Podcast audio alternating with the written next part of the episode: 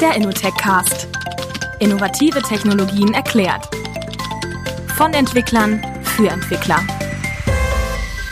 Von Frontend bis Backend. Von Microcontroller bis Big Data. Persönlich, direkt und in die Tiefe gehend.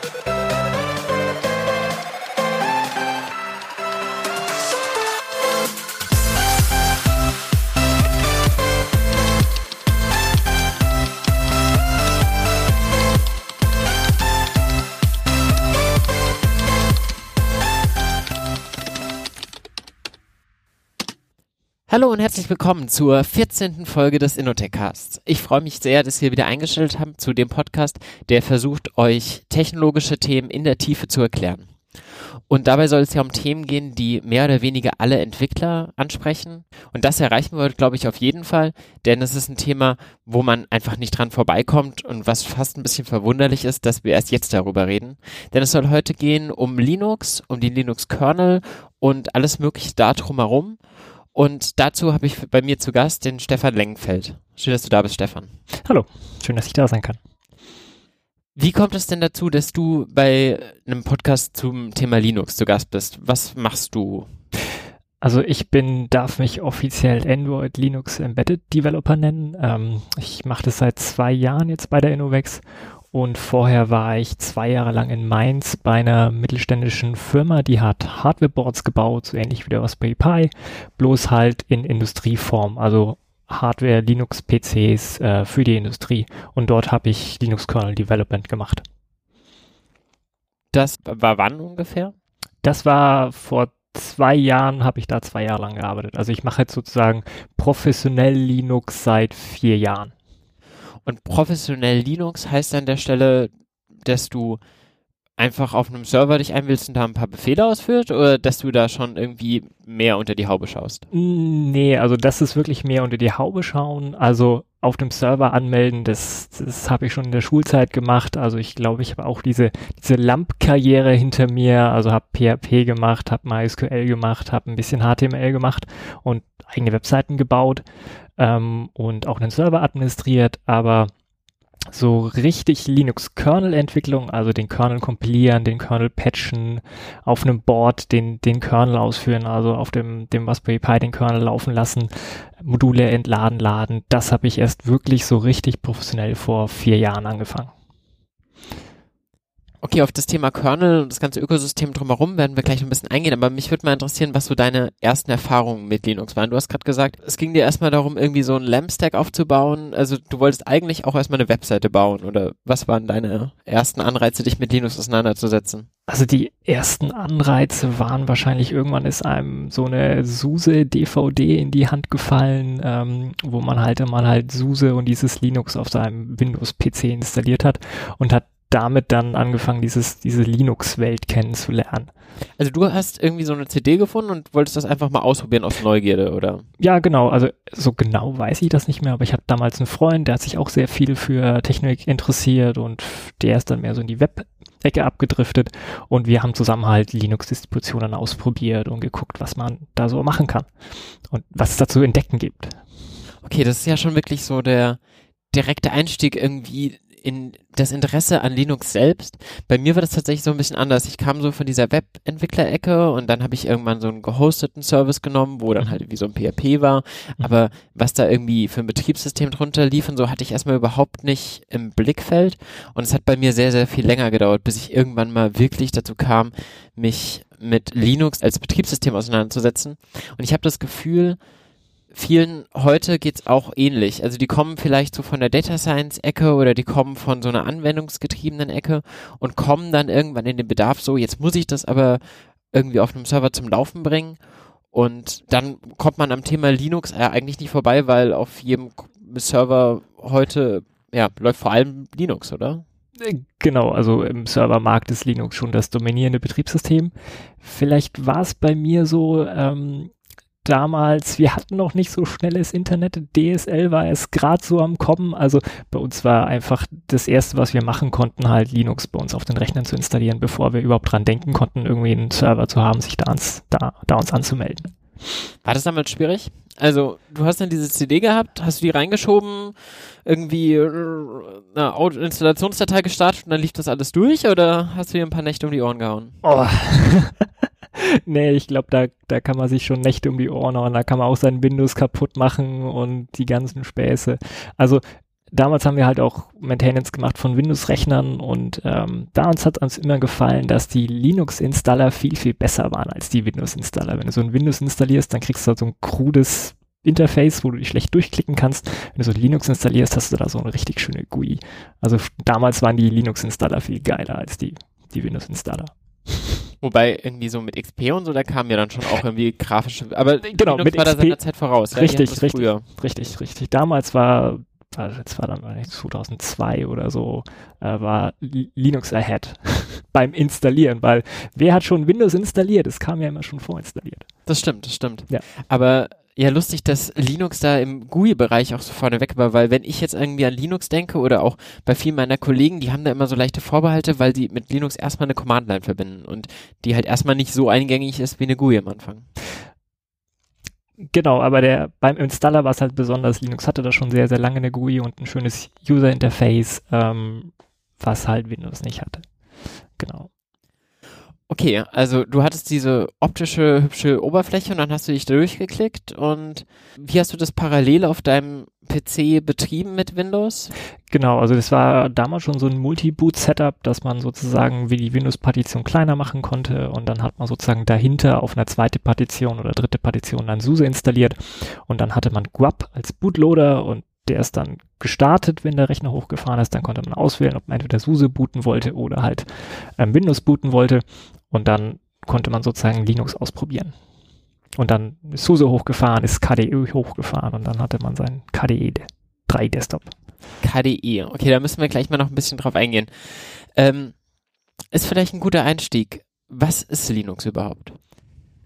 Ja, ähm, Linux wird so oft mit dem kompletten Ökosystem in Verbindung gebracht. Also man, man, man verwendet oft Linux für den Begriff so die Distribution, die Programme, die da drauf laufen, plus halt der Kernel. Aber so originär der Begriff Linux ist eigentlich nur der Kernel von Betriebssystem. Also wirklich nur die, die, diese Hardware-Abstraktionsschicht, die am Anfang halt das System startet und dann nur noch Treiberinteraktion macht, die ganzen Programme, was dann da drauf läuft, also ob da KDE drauf läuft oder ein GNOME drauf läuft oder irgendwas anderes, das ist halt dann eigentlich nicht mehr Linux, sondern KDE oder, oder GNOME. Und diese ganzen Tools im Hintergrund, was man so kennt, also zum Beispiel dieses CP-Kommando oder dieses Move-Kommando, ist eigentlich auch schon nicht mehr Linux, sondern das ist dann aus dieser GNU-Welt, also also Linux ist eigentlich erstmal der Kernel, Genau. wo, von dem sich das alles entwickelt hat, aber wird halt als Terminologie eben für das ganze Ökosystem genommen, so wie wir es demnächst auch schon hatten bei der Folge Hadoop, dass Hadoop irgendwie jetzt auch für so ein Ökosystem an gewissen Tools steht aus dem Big Data Kosmos, auch wenn ursprünglich damit wahrscheinlich halt irgendwie Hadoop MapReduce gemeint war. Genau, da ist es wahrscheinlich so ähnlich. Zum Beispiel der Compiler der GCC, der ist älter als Linux, der kommt nämlich von GNU und von dieser Free Software Foundation von Richard Stallman. Das gehört zum User Space, ist offiziell eigentlich nicht mehr Linux, gehört aber zum Betriebssystem dazu. Wenn ich das richtig im Kopf habe, gibt es da auch so ein, oder gab es da zumindest so eine kleine Namensdiskussion und Konflikte, weil halt irgendwie jeder heute immer von Linux redet. So viel ich weiß, kommt der Name ja vom Entwickler her, von Linus Torvalds, der das Ganze ursprünglich ja gegründet hat, der glaube ich den ersten Kernel geschrieben hat, oder?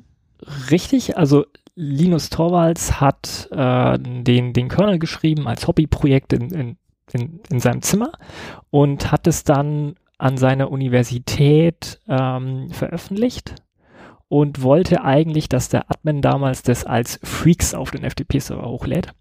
Aber der Admin hat sich dann irgendwie spontan dagegen entschieden, es Freaks zu nennen, sondern hat es Linus genannt. Und seitdem heißt der Kernel von Linus Torvalds Linux. Weißt du, wann es ungefähr war? Das muss 91, glaube ich, gewesen sein. Was gab es denn damals für Alternativen? Also ich meine, wahrscheinlich war es auch damals schon ein relativ ja, großes Unterfangen, einfach mal so einen Kernel für ein Betriebssystem zu schreiben. Wahrscheinlich nicht vergleichbar mit, wenn man heute sowas machen wollte, aber mit Sicherheit nichts, was man mal am Nachmittag programmiert hat. Also man hat es sicher nicht an einem Nachmittag gemacht, aber man muss schon sagen, dass damals es gab ja auch nicht so viele Betriebssysteme zur Hand und die Hardware war nicht so komplex. Also der Grund, warum Linus den Kernel geschrieben hat, war, da professionelle Betriebssysteme damals auch Geld gekostet haben für seinen Rechner, den er hatte. Und ähm, er wollte auch einfach die Hardware kennenlernen und hat deswegen ähm, sowas ähnliches geschrieben wie Minix. Minix ist nämlich so ein Research-Betriebssystem. Ähm, okay. Ähm, und sozusagen wollte da seinen eigenen Minix-Code schreiben. Und das war auch ein offenes Betriebssystem? Ja, wobei ich glaube damals nicht offen. Man konnte es nicht einfach so verwenden. Okay. Das kam, wurde, dann, wurde dann später geöffnet. Okay, also er hat diesen Kernel geschrieben, ein Admin hat den unter einem falschen Namen, woraus dann später Linux wurde, hochgeladen und plötzlich hat es die Welt erobert. Wie kam das? Wie kam das? Ich glaube, ein Grund war, dass es, dass es frei war ähm, und dass die Leute einfach runterladen konnten und ausprobieren konnten. Zu der Zeit waren halt noch diese vielen Unix-Betriebssysteme halt Closed Source und man musste die lizenzieren. Und es war wahrscheinlich auch so ein Grund, weil es POSIX-kompatibel war.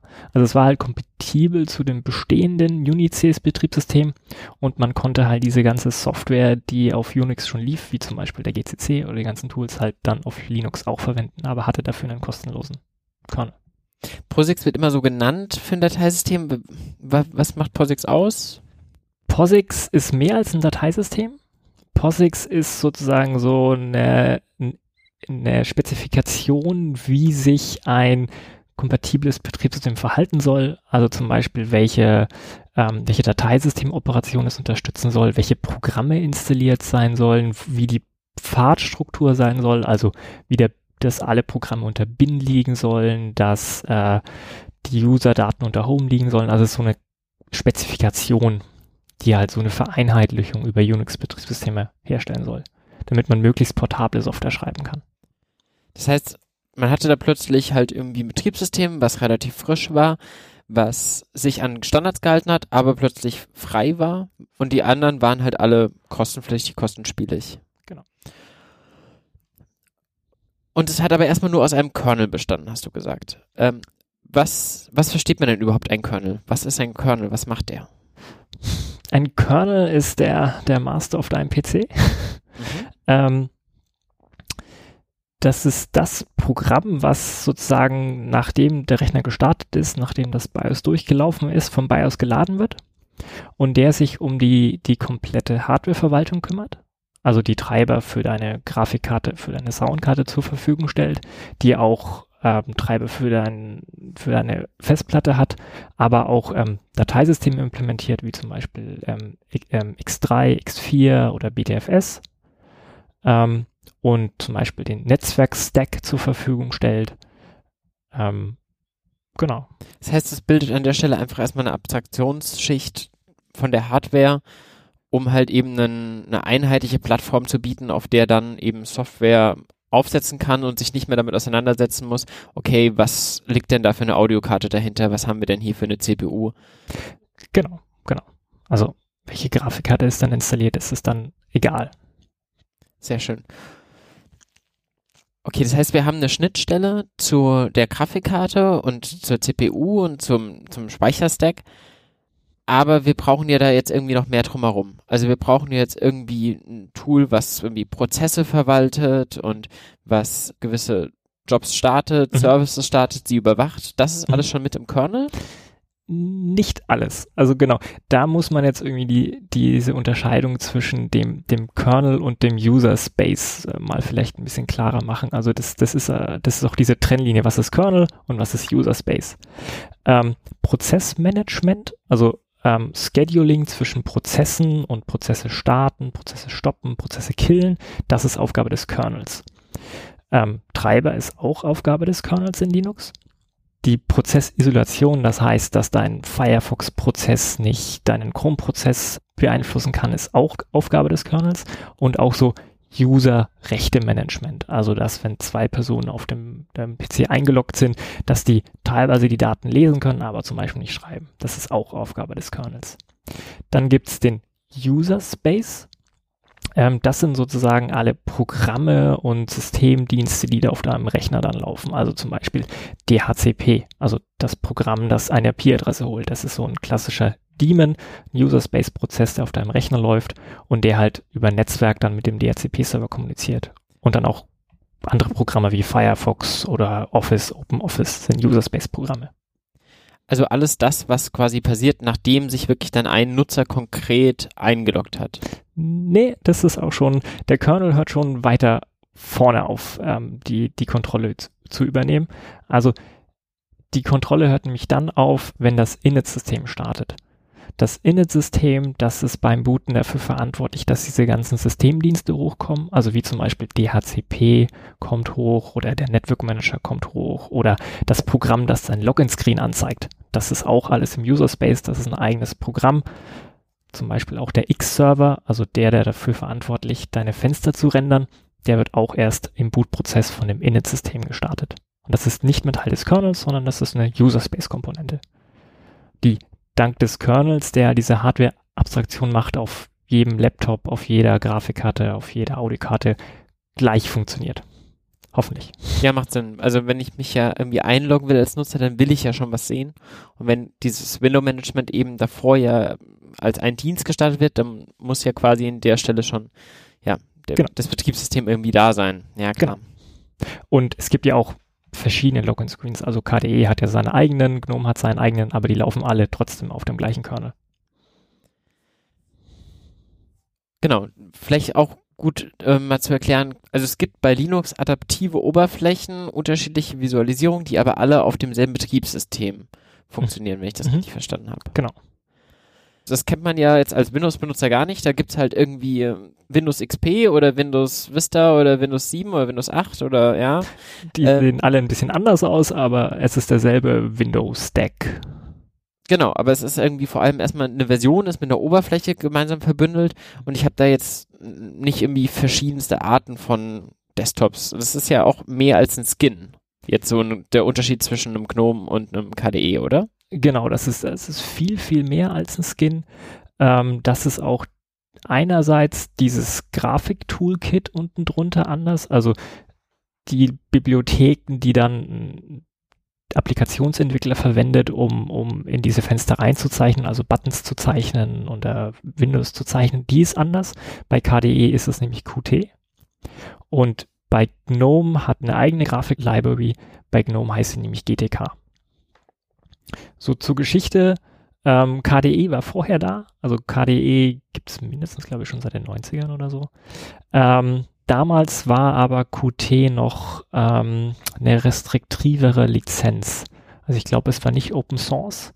Das fanden viele Entwickler nicht gut, sondern sie wollten freie Software haben und haben deswegen ähm, GTK gegründet und damit eine neue Grafiklibrary geschrieben. Und erst später wurde dann auch Qt, auf dem KDE basiert, dann Open Source. Und diese verschiedenen Oberflächen sind dann auch grundsätzlich nicht miteinander kompatibel, sondern die sind wirklich konkurrierend und man setzt entweder auf das eine oder auf das andere. Gibt es da noch mehr als die zwei?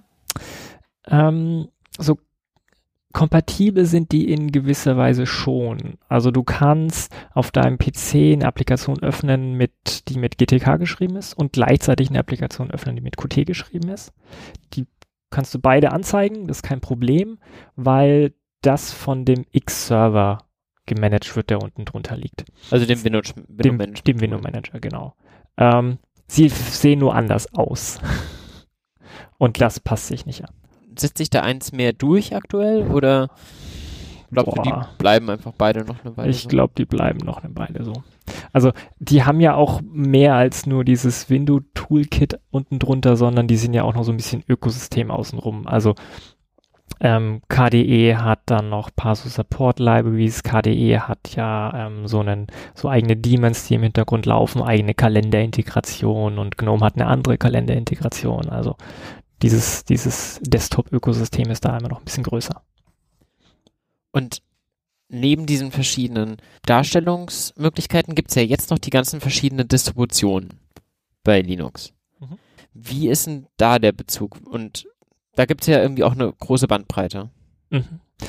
Genau, also die Distributionen haben sich, glaube ich, relativ schnell sozusagen gegründet, nachdem Linux sozusagen so abgehoben hat, der Kernel.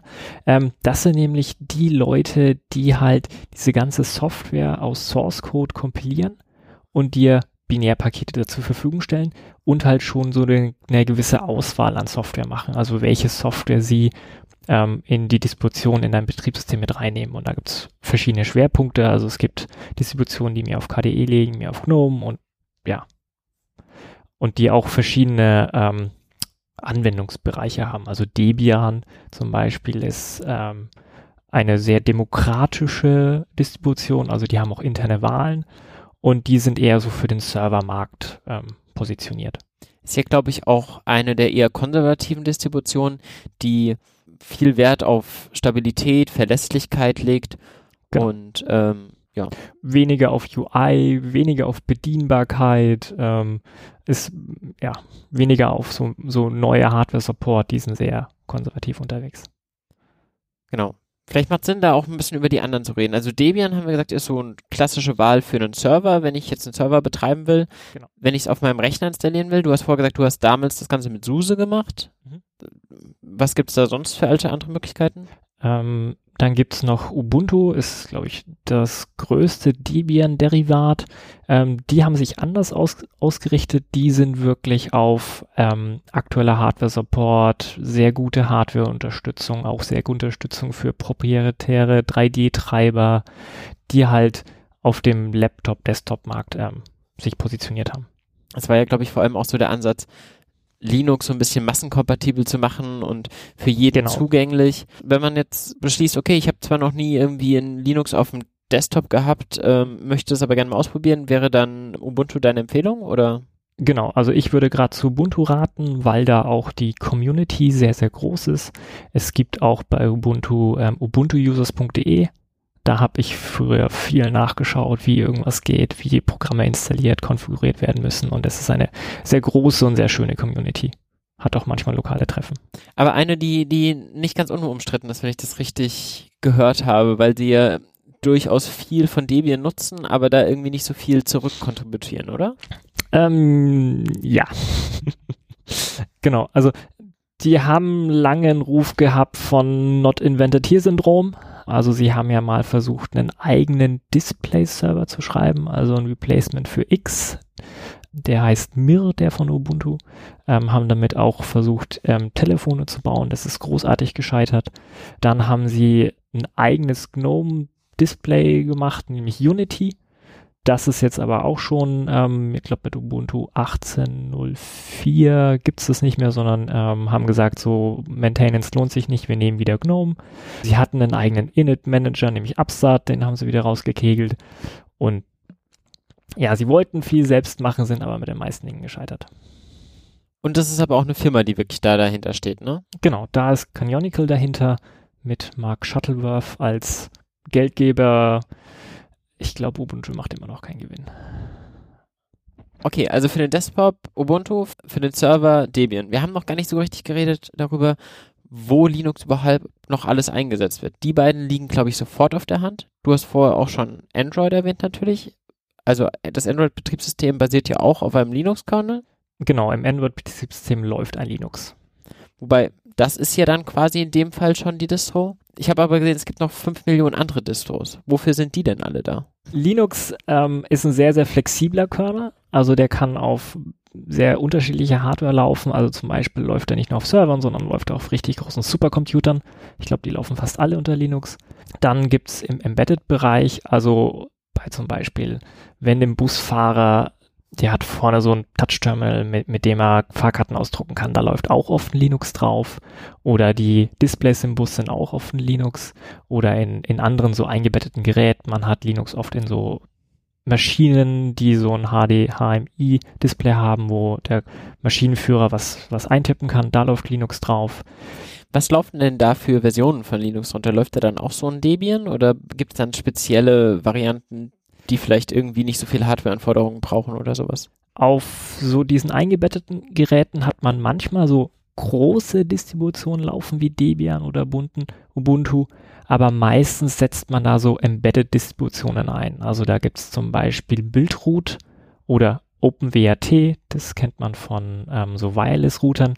Das sind so ganz, ganz kleine Linux-Distributionen, die auch sich komplett selbst kompilieren und dann auf so kleinen eingebetteten Geräten funktionieren. Ansonsten kenne ich jetzt zum Beispiel noch so Alpine, was man eine Weile benutzt hat, vor allem im Containerbereich. Haben wir hier auch schon gehabt in der ersten Folge zu Docker oder in der Folge mhm. zu Kubernetes. Genau. Ähm, auch wenn da der Trend hingeht, glaube ich, eher keine vollwertigen Linux mehr in Container zu packen, gibt es halt da auch wieder spezielle Varianten für Linux für den Einsatz eben jetzt in Containern. Genau, das ist erst in den letzten Jahren sozusagen ein, ein neuer Markt für Distributionen aufgekommen, sozusagen schlanke Distributionen, die halt in Containern gut funktionieren. Ohne viel Bloat. Und ein wesentliches Unterscheidungskriterium zwischen all diesen verschiedenen Distributionen ist ja dann auch noch die Wahl des Paketmanagers. Mhm. Also bei Linux ist es ja nicht so wie bei Windows, dass man irgendwie, wenn ich was installieren will, sich irgendwie eine Ausführungsdatei im Internet runterlädt und die einfach ausführt, sondern es gibt eine zentrale Stelle, wo alle Pakete verwaltet werden. Mhm.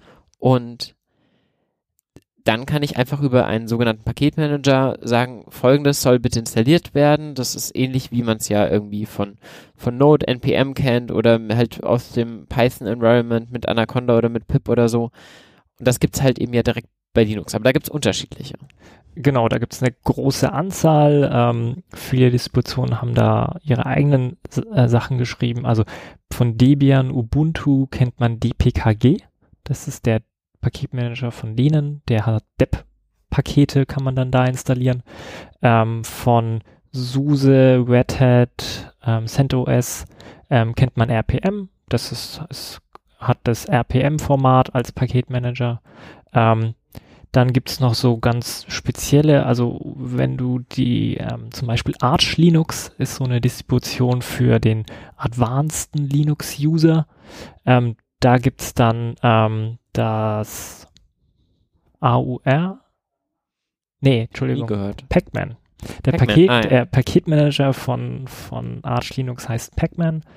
Ähm, Arch Linux hat dann auch noch dieses AUR-System, das ähm, beinhaltet dann Pakete, die nicht im Standardbetriebssystem drin sind, sondern von der Community maintained werden. Ist es so, dass ein, eine gewisse Software dann auch nur in einem Paketmanager verfügbar ist oder haben die Paketmanager eigentlich dann doch alle dieselbe Software im Angebot und es ist halt quasi nur ein andere Proxy, sie zu bekommen? Das kommt drauf an, ob ähm, die Software von irgendjemandem halt für diesen Paketmanager paketiert wurde. Also irgendjemand muss die Software runterladen im Source Code, muss die Software kompilieren, muss die Software dann in dieses Step-Paket packen, muss dann dieses Step-Paket bauen und muss dann dieses Step-Paket auf diesen zentralen Server hochladen. Und wenn es jemand für deine Software gemacht hat, zum Beispiel für OpenOffice, und es auf, nach Debian hochgeladen hat, dann kannst du es von Debian auch installieren. Bei Ubuntu dann genauso. Beziehungsweise, ja.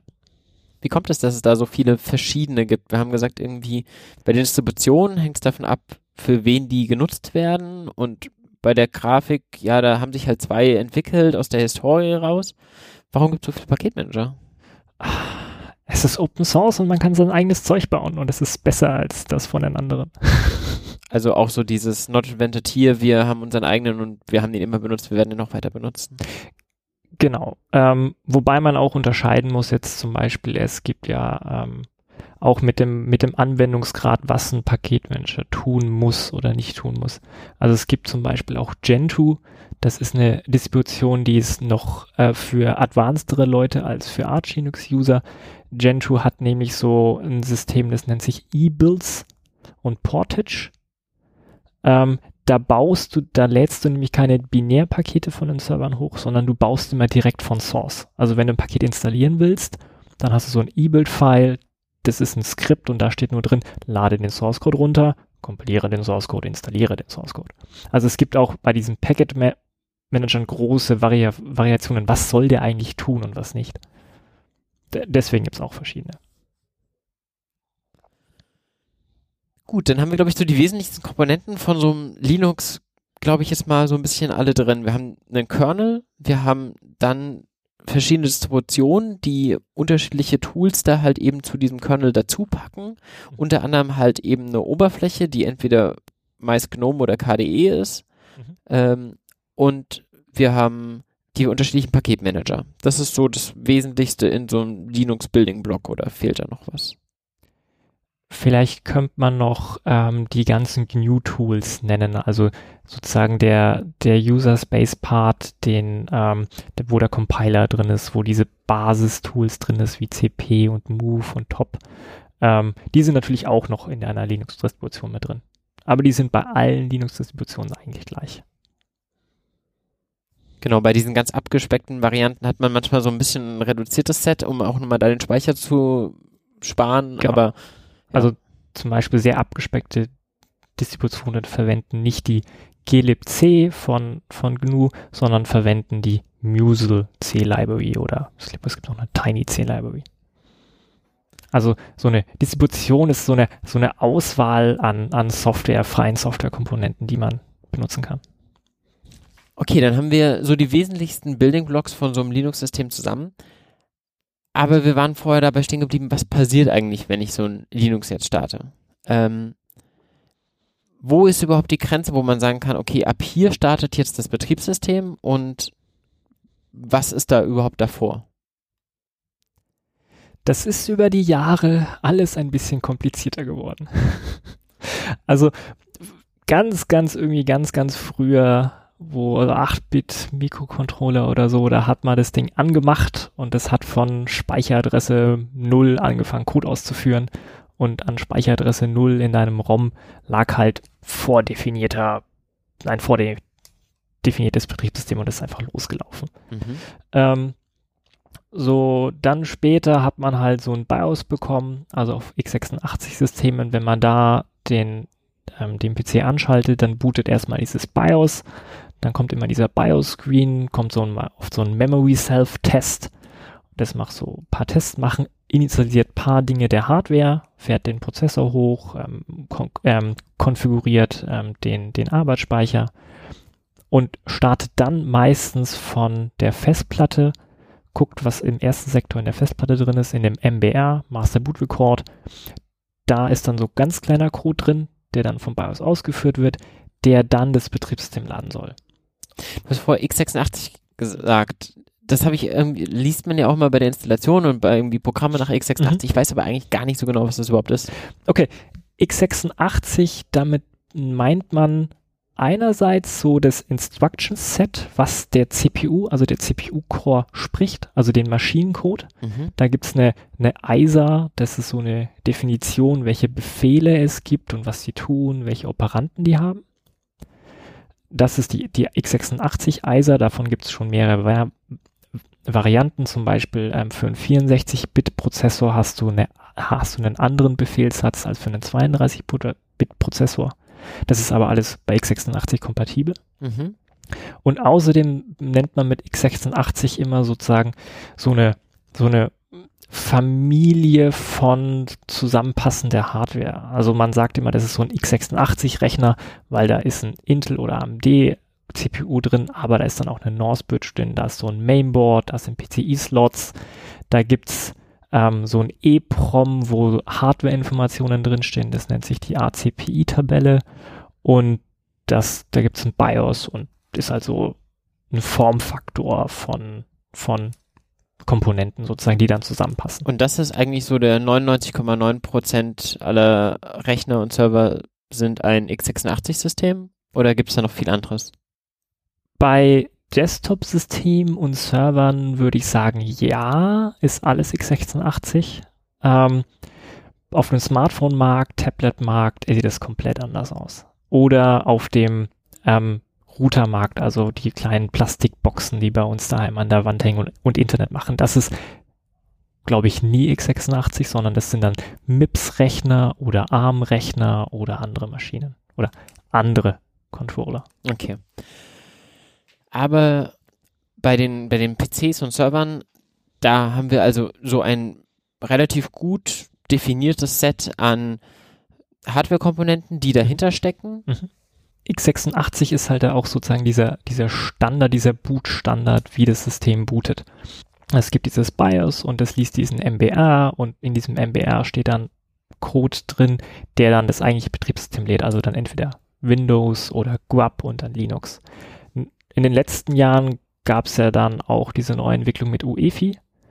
Jetzt ist es ja so, dass dieses BIOS eigentlich ersetzt wird durch so einen UEFI-kompatiblen Bootloader. Was ist UEFI?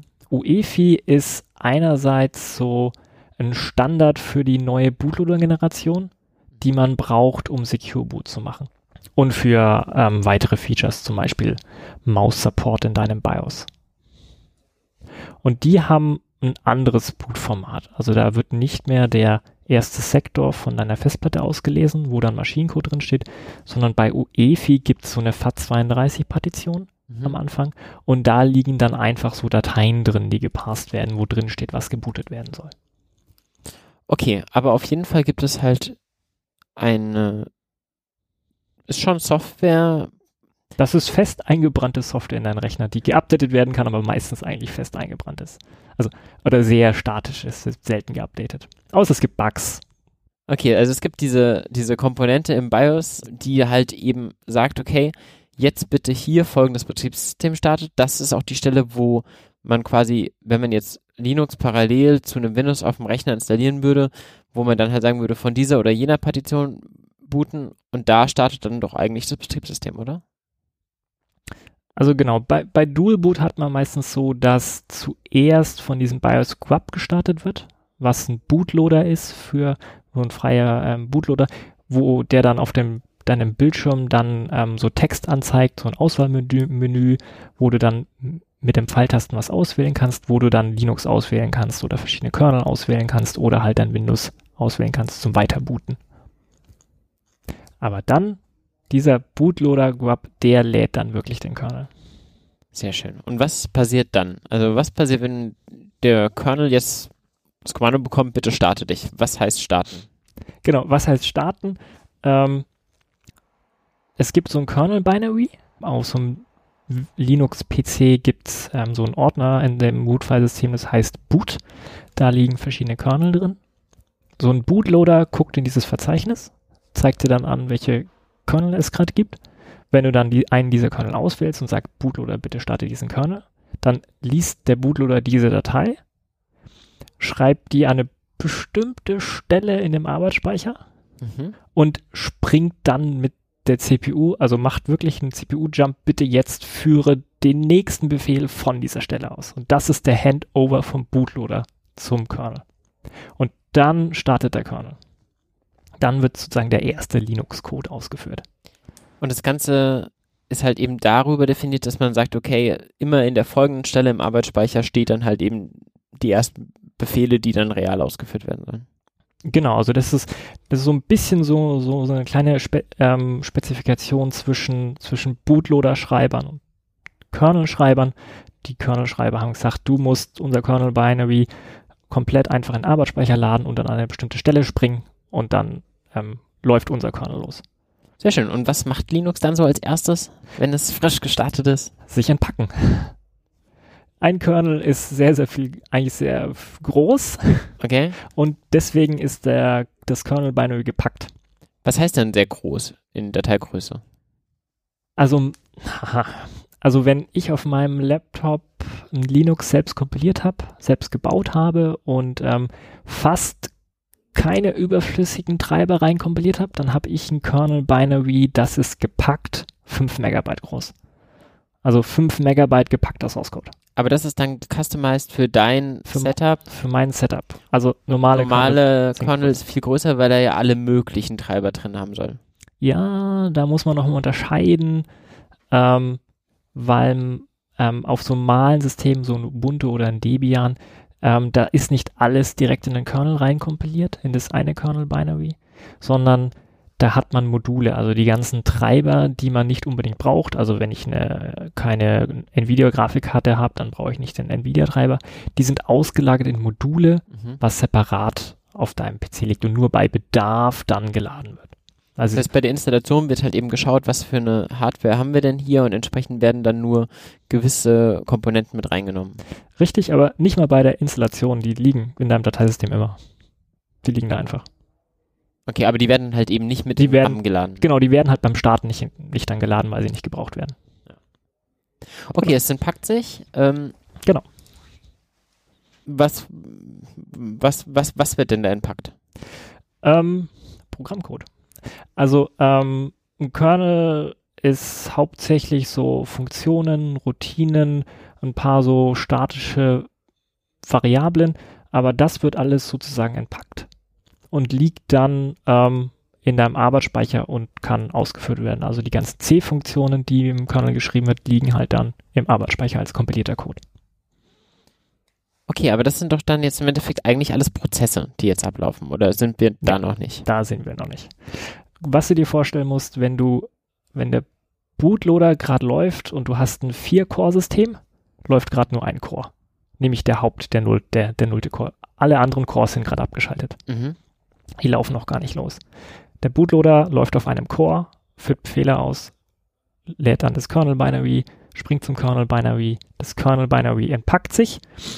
Ähm, dann hast du den Kernel-Code wirklich eins zu eins in deinem Arbeitsspeicher drin liegen und dann springt dieser Entpacker, dieser Self-Entpacker wirklich zum ersten Code, was in deinem Kernel ausgeführt wird. Zu der ersten Inner-Routine. Es sind immer noch keine, keine Prozesse da, ist noch nichts da.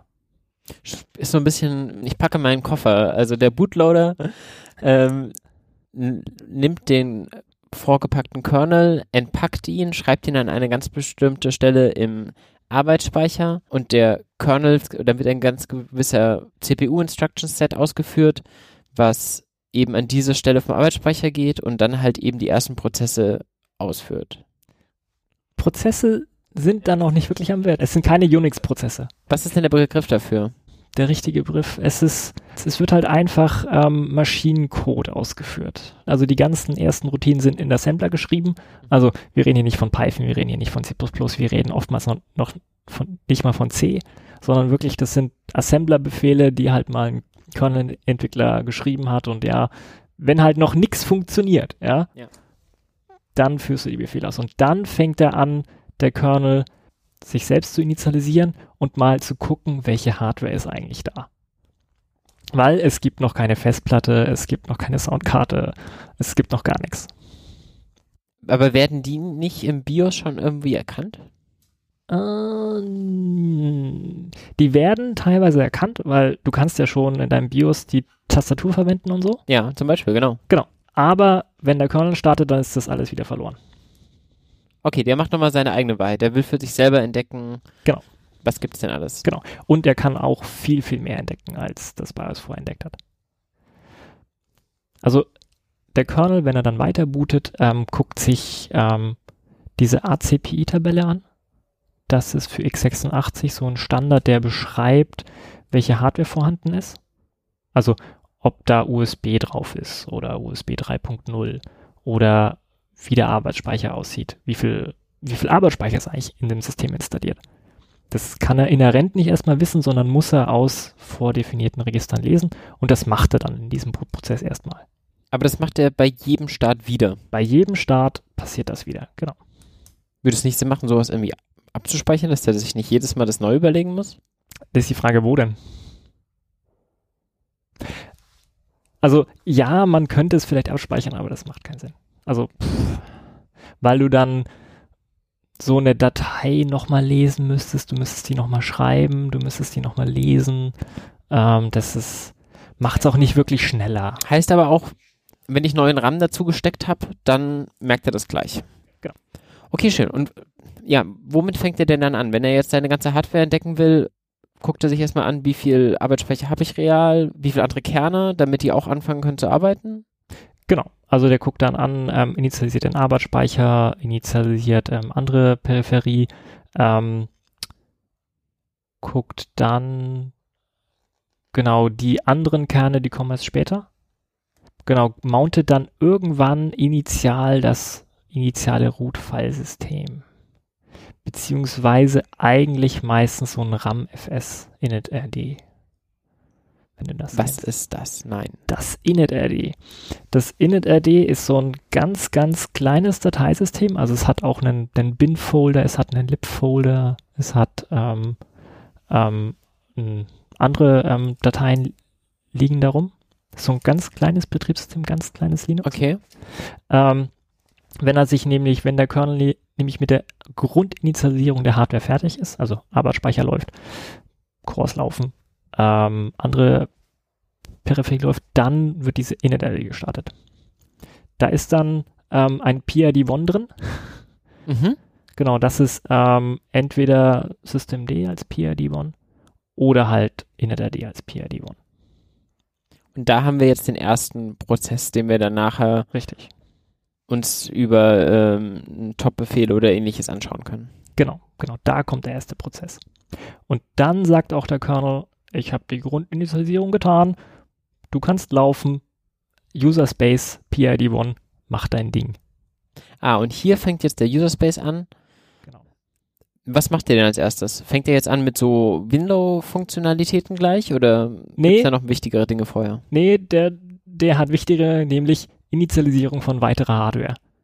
Weil an dem Punkt die initRD ist auch nur in den Arbeitsspeicher geladen.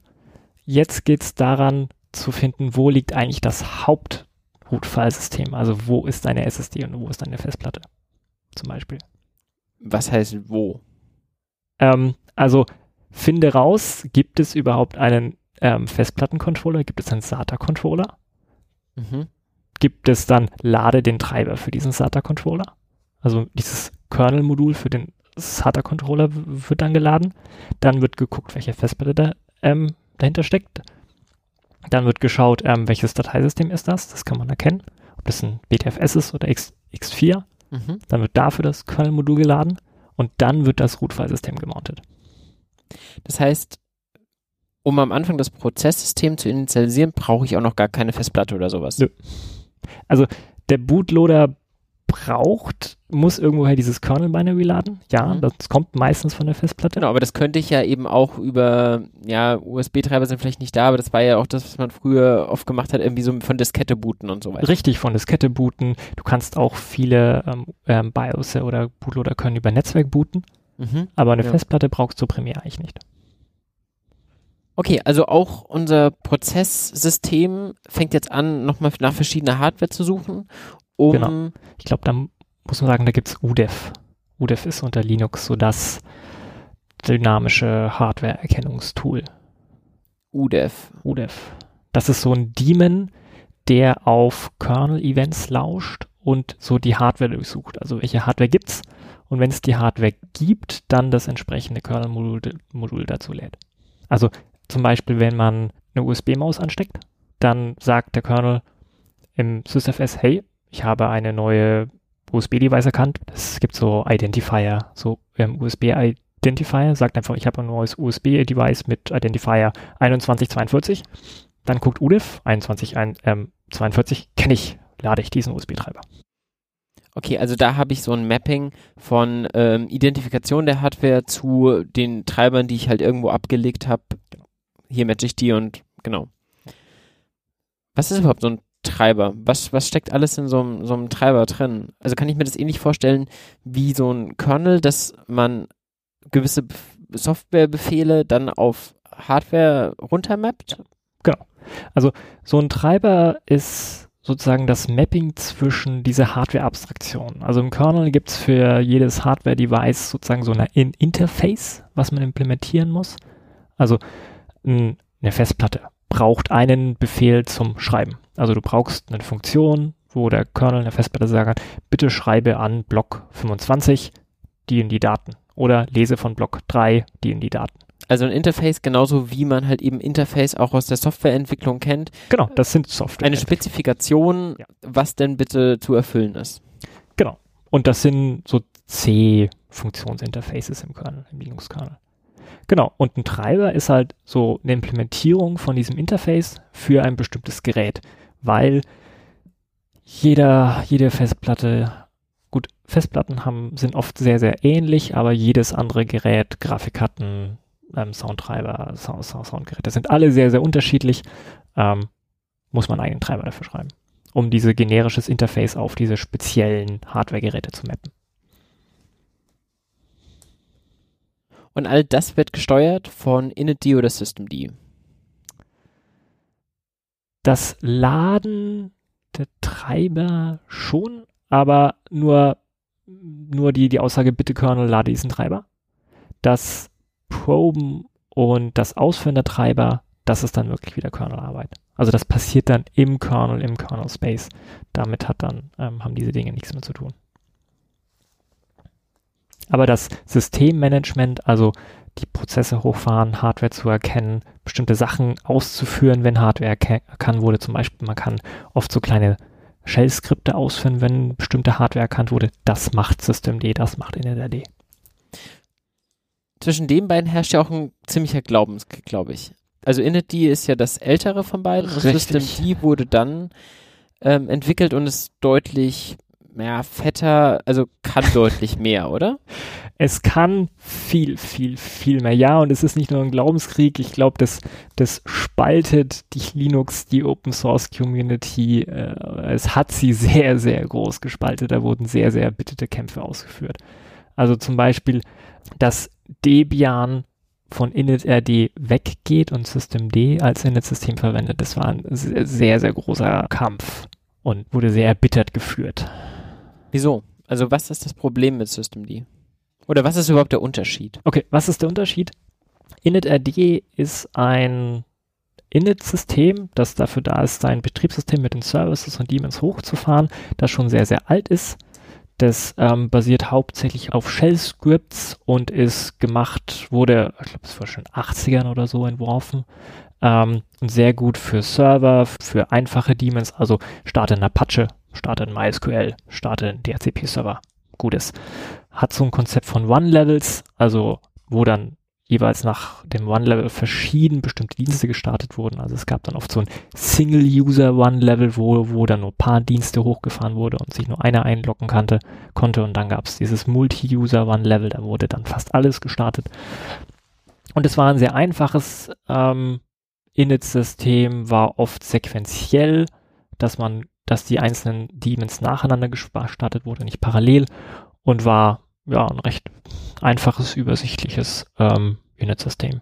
Okay, stabil. Aber was ist denn das Ziel von Systemd? Was, was, wenn es so gut funktioniert, was werden wir denn da ändern? Ja, genau. Hat es denn so gut funktioniert? Also Systemd ist hauptsächlich entwickelt worden oder sozusagen ähm, designt worden von Leonard Pöttering. Er war unglücklich. Ähm, er war einerseits unglücklich mit IntelliD, weil es sehr, sehr statisch war ähm, sehr schlecht auf zum Beispiel neu angeschlossene Hardware reagieren konnte. Also wenn zum Beispiel eine USB-Soundkarte angesteckt wurde. Irgendjemand muss das Zeug initialisieren und Sachen und, und Programme starten. Er war außerdem unglücklich mit dem neuen Init-System Upstart, das gerade machbar entwickelt wurde. Genau, da von der Ubuntu-Fraktion. Genau, von der Ubuntu-Fraktion. Ähm, Upstart war sozusagen eine Weiterentwicklung von InetRD, aber hat das Dependency Model falsch rum gemacht. Also es war so ein Event-based Init-System. Okay. Leonard Pöttering war damit unglücklich, weil er gesagt hat, ähm, ein Init-System sollte nicht ähm, Event-based sein, sondern Dependency-based, also andersrum. Man soll nämlich sagen, was man starten möchte, also zum Beispiel MySQL oder Apache, und dann wird nach Dependencies geschaut, was dann dazu auch gestartet werden muss. Also einmal das Ganze von vorne aufrollen bei einem Event-Based, dass man quasi sagt, es passiert der PID1 und darauf können die sich jetzt einige subscriben und dann werden die alle gestartet. Genau. Und das andere ist eben, wir haben folgendes Ziel und der sagt, was brauche ich denn dafür? Und dann wird quasi rückwärts dieser Baum aufgespannt und dann kommt man irgendwann zu den ersten Teilblättern, genau. die halt keine Abhängigkeiten mehr haben. Genau. Und das war und die weitere Grundmotivation von ihm war, dass inetRD viele von den neuen Linux-Features nicht verwendet. Also zum Beispiel C-Groups, mit denen man Prozesse zusammengruppieren kann. Zum Beispiel, ähm, wenn Apache startet, dann startet da nicht ein Apache-Prozess, sondern meistens hast du irgendwie fünf, sechs, acht Apache-Prozesse, die halt gleichzeitig Requests handeln. Und mit diesem neuen C-Group-Feature ähm, vom Kernel kann man nämlich sozusagen mehrere Prozesse zusammengruppieren in einer Gruppe und die dann gemeinsam verwalten. Und dieses Feature hat, konnte InetRD nicht, weil InetRD... Ja, damals einfach noch nicht, als InetRD gebaut wurde. Genau, es gab es noch nicht und andere BSD-Distributionen hatten oder hatten oder haben dieses Feature nicht. Und InetRD wollte kompatibel mit allen BSDs POSIX-Betriebssystemen sein. Und deswegen hat Leonard Patterson gesagt, so ja, schreibe ich mein eigenes mhm. und verwende diese ganzen neuen, Kernel-Feature. Ein bisschen so Next Generation. Und das war auch vielleicht so ein Grund der, der, der vielen Hassliebe für Systemd, weil es halt Linux-spezifisch ist und es nicht gern gesehen wird, wenn, wenn man Linux-spezifisch was baut, weil es ja nicht kompatibel ist mit diesen alten traditionellen Systemen. Von denen ich zumindest das Gefühl habe, dass sie heute immer mehr Bedeutung verlieren. Ich weiß nicht, wie, was ist da dein Gefühl? Ja. Ich habe, also mir ist noch nie ein BSD in meinem Alltag jetzt über den Weg gelaufen. Das stimmt wohl. ja, man habe auch schon auf Konferenzen, Kinos gehört, ähm, Linux hat in dem Sinne gewonnen. Ähm, BSDs sind bald nur noch ähm, Randerscheinungen. Früher waren die auf großen, großen Maschinen, auf großen Clustern sehr, sehr weit verbreitet, also 80er Jahre, 90er Jahre. Mhm. Aber heutzutage ähm, ist es meistens alles nur noch Linux. Und deswegen wird diese Kompatibilität zwischen Unix-Betriebssystemen auch immer unwichtiger. Ist natürlich aber auch schade, sagen.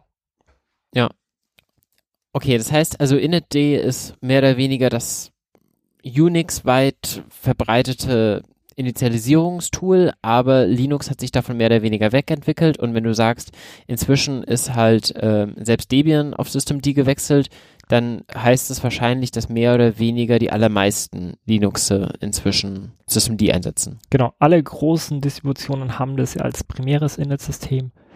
Bei Gentoo kann man es immer noch entscheiden. Bei Debian kann man es, glaube ich, auch entscheiden, was man haben möchte, glaube ich noch. Wobei es auch äh, nach der Diskussion hat sich ein Debian-Fork gebildet von Debian-Entwicklern, die nicht Systemd haben wollten und haben ein eigenes Debian gemacht, wo es nicht Systemd gibt, sondern nur NetRD. Also es war eine, es ist eine große Schlacht. Okay, aber es scheint so ein bisschen Systemd hat die wahrscheinlich gewonnen. Systemd äh, hat gewonnen. Und okay. Wir haben jetzt gesagt, die initialisieren am Anfang die ganze Hardware, die ist uns komplett bekannt. Mhm. Hat der damit mehr oder weniger den Initialisierungsprozess dann abgeschlossen oder kommen dann noch Dinge, nachdem die ganze Hardware zur Verfügung steht? Ähm, wenn die Hardware da ist, das Root-File-System ist gemountet. Ähm, manchmal muss man noch weitere Partitionen mounten zum Root-File-System, also weil die Home-Partition auf einer eigenen Partition liegt, das muss auch noch getan werden dann fangen eigentlich an, die meisten Daemons zu starten. Also zum Beispiel der DHCP-Daemon startet oder wenn du einen Server hast, startet dein Nginx oder startet dein MySQL oder es gibt noch so andere Core-Systemdienste, die dann starten. Und dann, wenn das abgeschlossen ist, dann startet meistens deine, deine, der, der X-Server und dann startet die GUI-Shell, mit der du dich einloggen kannst dann ist meistens die Initialisierung abgeschlossen. Und dann ist man auf der Ebene, die man halt eben kennt, wo dann, wenn man sich einloggt, dann halt die eigenen Autostartdienste genau. anfangen und so weiter. Genau. Ja. Manchmal ist es noch viel, viel komplizierter, wenn man ähm, Netzwerklaufwerke hat. Also man kann sein Home-Verzeichnis auch auf einem Netzwerklaufwerk haben, auf NFS dann ist dieser Startprozess halt nochmal komplizierter, weil zuerst dieses Netzwerklaufwerk funktionieren muss, also DHCP muss funktionieren, dann muss das Netzwerklaufwerk ge äh, gemountet werden und erst dann kann deine Login-Shell kommen. Also es kann beliebig kompliziert werden, so ein, so ein Bootprozess. Okay, ähm, das heißt, jetzt haben wir unser Userland hochgefahren, wir sind in unserem Linux eingeloggt, egal ob auf dem Server oder auf dem Desktop. Mhm und wir können uns jetzt mal anschauen, was denn da jetzt alles läuft mit irgendwie sowas wie, wie Top zum Beispiel. Mhm. Ähm, und sehen da jetzt eine riesige Liste an den verschiedensten Diensten, wovon man wahrscheinlich gefühlt nur die Hälfte kennt, mhm. weil dann halt eben noch so viele Sachen wie, wie, wie DNS und so weiter im Hintergrund laufen. Wie, wie, viel, wie viel der Dienste kennst du gefühlt, wenn du das aufmachst, als jemand, der da relativ tief drin steckt? Ähm, alle. Ja, wirklich? Ja. Also bei uns auf dem Server läuft ähm, Wir haben so einen Root-Server bei Hetzner. Da kenne ich nicht wirklich alle, weil da läuft so ein, so ein komischer Wait-Dienst, der irgendwie den Wait-Controller bei uns kontrolliert. Das weiß ich auch nicht so genau, was der tut, aber der läuft halt. Aber sonst die ganzen Standardsysteme, also ähm, SSH, SSHD ist ja so ein Standard-Daemon, der läuft.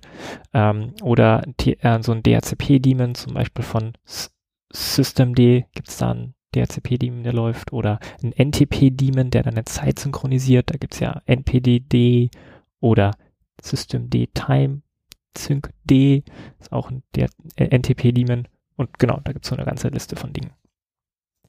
Und aber ich sehe da ja noch mehr in dieser Liste. Wenn ich jetzt irgendwie, ähm, genau, aber ich sehe da ja noch viel, viel mehr. Wenn ich mhm. jetzt irgendwie so top einfach mal ausführe, jetzt mhm. zum Beispiel auf dem Server ähm, von meiner Website hier vom Innotech-Cast, dann habe ich da vorne eben die Prozess-ID, die, die Nummer in der Reihenfolge, wie sie gestartet wurden, glaube ich, die wird immer nur einmal verwendet, oder? Ähm, jein, aber die kann durchwoppen. Also wenn sie oben angekommen ist, dann ah. schlägt sie wieder unten rum und fängt wieder an. Was ist denn oben bei der PID? Ähm, das ist ein, ich glaube, das ist ein 16-Bit-Wert, aber trotzdem gibt es dann irgendwo eine zwischendrin eine Grenze, wo dann einfach gewoppt wird. Okay, und dann steht da eben der User, der diesen Dienst eben entsprechend gestartet hat. Und dann habe ich irgendwie noch ganz, ganz viele andere Informationen, von denen, die mir jetzt nicht so viel sagen. Ähm, sowas wie PR und NI. Mhm. Was ist das denn? Also PR ist das Priority Level. Mhm. Ähm, das ist wichtig für den Scheduler. Also der entscheidet, wann welcher Prozess ausgeführt wird oder welcher Prozess ist wichtiger. Also welcher Prozess braucht, muss mehr CPU-Ressourcen bekommen und welcher weniger. Ähm, und bei diesem Priority Level ist es so, große Zahlen sind nicht so wichtig. Minuszahlen bis minus 20 sind sehr, sehr wichtig und die müssen, sobald sie ähm, lauffähig sind und starten oder laufen sollen, sollen die auch wirklich laufen und kegeln deswegen auch andere Prozesse dann raus, die nicht so wichtig sind. Das heißt, wenn ich so eine unendlos rekursive Schleife baue, die einfach ganz, ganz viel Storage frisst, dann sollte ich damit eigentlich ja nicht trotzdem mein Betriebssystem abschießen können, weil es wahrscheinlich einfach nicht die Priority normalerweise bekommen sollte, dass es quasi alle Systemressourcen auffressen kann. Genau, sollte nicht passieren. Natürlich kannst du auch so einen Prozess schreiben und dann Priority Level auf minus 20 setzen und dann versuchen, den CPU komplett lahmzulegen mit einem Prozess. Das kannst du probieren. Und das NI hängt damit irgendwie zusammen? Ja, ich glaube, mit NI meinen die hier das Nice Level und das ist so ähnlich. So, und dann habe ich relativ viele Informationen darüber, was gerade wie benutzt wird. Also sowas wie wird Res SHR. Was oh ja. ist das? Ah, da muss man erstmal seinen Kopf ein bisschen rumkriegen, weil man hat ja irgendwie so die, die einfache Denke, also es geht da um Arbeitsspeicher. Also wie viel Arbeitsspeicher braucht gerade mein Firefox? Mhm. Ja, ist so eine Frage, so braucht er 50 Megabyte oder braucht er 1,5 Gigabyte? Meistens ist es 1,5 Gigabyte. Ähm, sehr speicherhungrig, die Dinger. Ähm, genau, und ähm, aber es ist nicht so einfach zu sagen, wie viel Arbeitsspeicher ein Prozess braucht. Also, weil Arbeitsspeicher, Arbeitsspeicher ist eine knappe Ressource. Man hat oft nur zwei Gigabyte oder früher noch weniger. Deswegen sind die Betriebssysteme so gebaut, dass man Arbeitsspeicher scheren kann. Also verschiedene Prozesse können sich Arbeitsspeicher teilen und das geht nämlich, wenn der Arbeitsspeicher read-only ist. Also wenn nur lesbare Dinge da drin stehen. Dann können die Arbeitsspeicher teilen.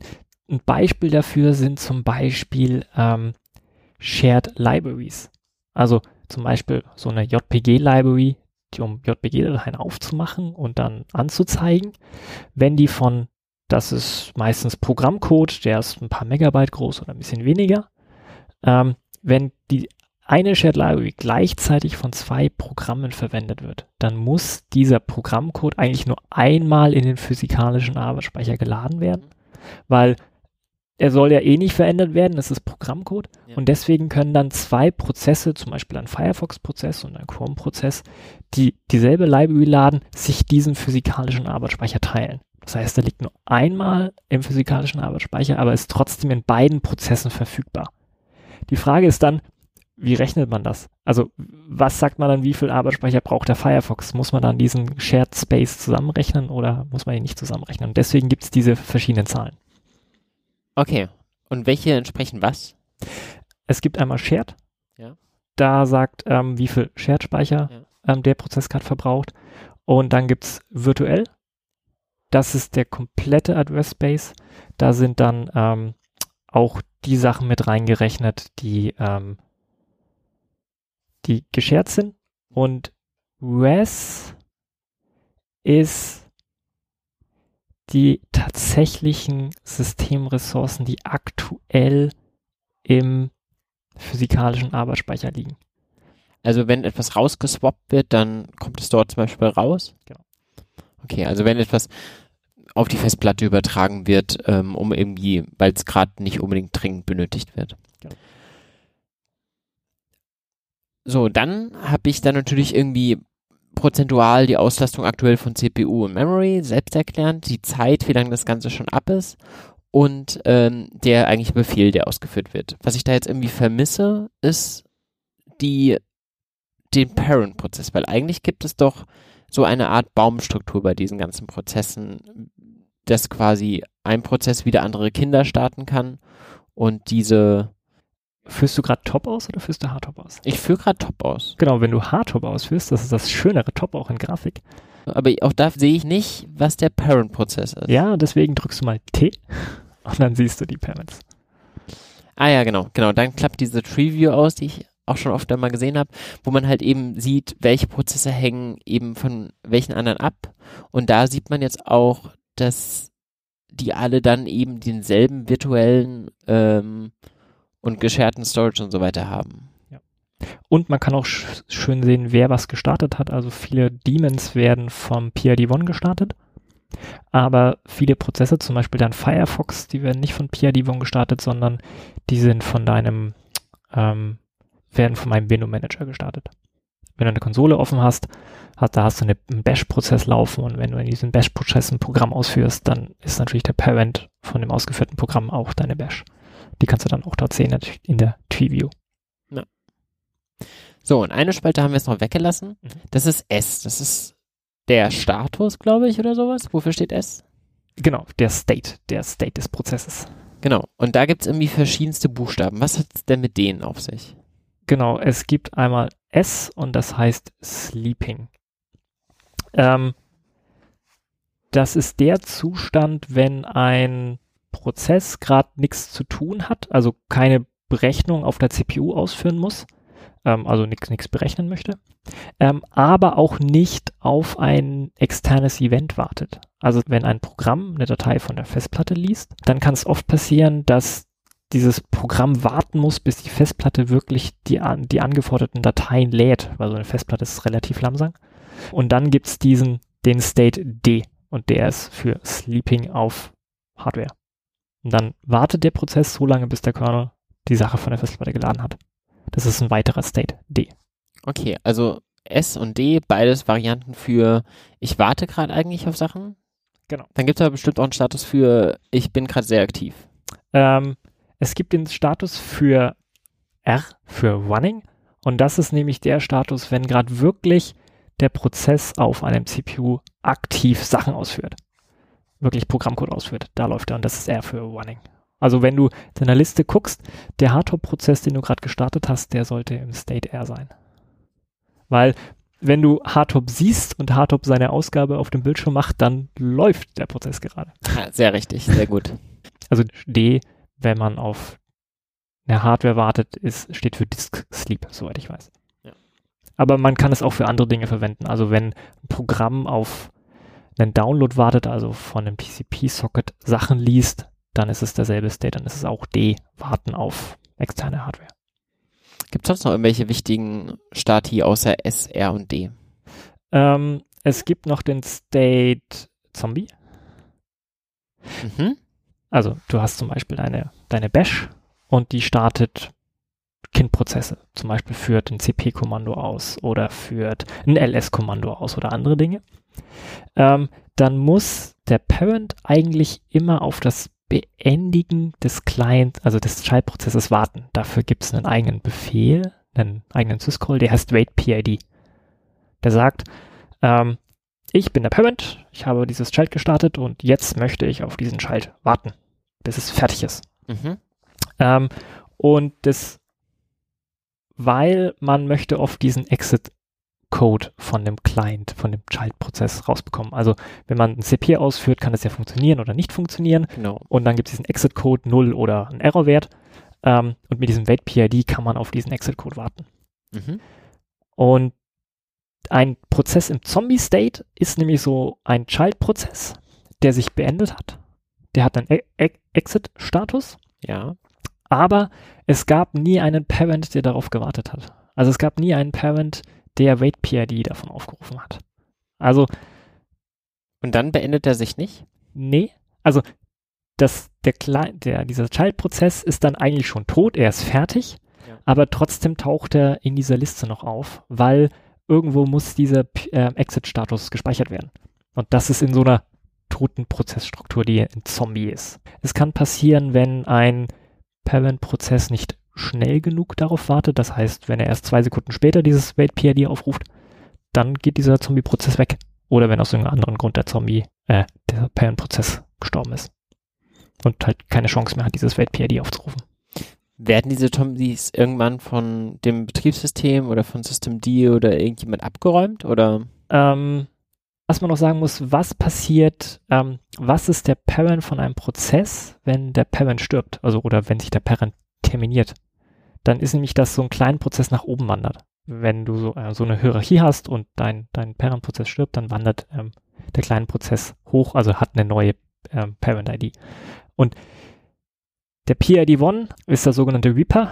Wenn ein Zombie-Prozess ähm, unter PID1 hängt, dann wird der Systemd Wait PID auf dem aufrufen und damit den Zombie-Prozess collecten. Aber dafür muss es wirklich bis hoch wandern bis zu PID1. Genau. Und wenn da halt irgendwie noch eine Ebene dazwischen hängt, die halt Genau. stabil ist, dann bleibt der halt da noch Genau. eine Weile. Aber der verbraucht in dem Moment ja dann wahrscheinlich Fast keine Systemressourcen mehr. Ja. Weil er, er ist eigentlich schon tot, nur noch im Kernel gibt es diese Taskstruktur, die paar, keine Ahnung, vielleicht 100 Bytes, 200 Bytes groß ist. so. Wie sorge ich denn dafür, dass ich so einen ähm, Zombie-Prozess kriege? Angenommen, ich möchte mir den erzeugen. Dann gibt es ja diese verschiedenen ähm, Terminierungsbefehle. Ähm, oder auch Signale Mhm. werden die ja, glaube ich, genannt. Signals, ähm, ja. Signals. Ähm, das ist ja so ein bisschen, ja, das letzte Maß aller Dinge, wenn man irgendwie da was hat, ein, ein Prozess hat, der Amok läuft, dann macht man irgendwie einen Sick Kill, was ganz böse ist Genau. auf dem. Prozess. Erzähl doch erstmal ein bisschen, was, was sind diese Sig- Signale und ähm, ja, welche, welche sollte man da benutzen und welche nicht? Ähm, also dieses Signal-Konzept ist so, ähm, man kennt es auch so ein bisschen von, von, von Hardware-Interrupts. Also wenn man von außen der CPU ein Signal geben möchte, zum Beispiel, hallo, die Maus hat sich bewegt, Mhm. ähm, dann gibt es einen sogenannten Interrupt an die CPU. Die hält dann kurz an und führt dann so eine sogenannte Interrupt-Routine aus. Ähm, das ist halt, um asynchrone Events der CPU mit, mitzuteilen, gibt es halt diese Interrupts. Warum will man Interrupts machen? Interrupts sind dann sinnvoll, um sich halt Polling zu sparen. Wenn der Kernel die ganze Zeit ähm, die Tastatur zum Beispiel fragen müsste, wurde eine Taste gedrückt, wurde eine Taste gedrückt, wurde eine Taste gedrückt. Das ist halt rechenintensiv und es braucht Zeit und das ist einfach unnötig. Deswegen gibt es dieses Interrupt-Konzept, nämlich dass die Tastatur sollte selber sagen, wenn eine Taste gedrückt wurde, dann gibt es einen Interrupt. Punkt. Und dann wird ein Händler ausgeführt. Und dieses Signaling-Konzept gibt's halt auf, für Prozesse auf dem Betriebssystem halt genauso. Ein Signal ist immer von außen eine Meldung an den Prozess, hey, es ist irgendwas passiert. Und du musst jetzt asynchron darauf reagieren. Wer managt diese Signals? Ist das, Das auch hier ist- die One oder? Nee, das, das ist ein Kernel-Feature. Also diese Signale ist ein wirkliches Kernel-Feature, das äh, ist im Kernel implementiert. Und da gibt es jetzt irgendwie Unterschiede. Ich kenne, glaube ich, 15 und 7, wenn ich es richtig im Kopf habe. Okay, was, ich kenne die numerischen Werte gar nicht. Was meinst du damit? Ich glaube, Kill und Term. Ah, Kill und Term, okay. Genau. Genau, aber da gibt es ja noch mehr. Also, Genau. welche sind denn da wichtig? Welche sollte man kennen? Ähm, welche man kennen sollte, ist SIG-Term.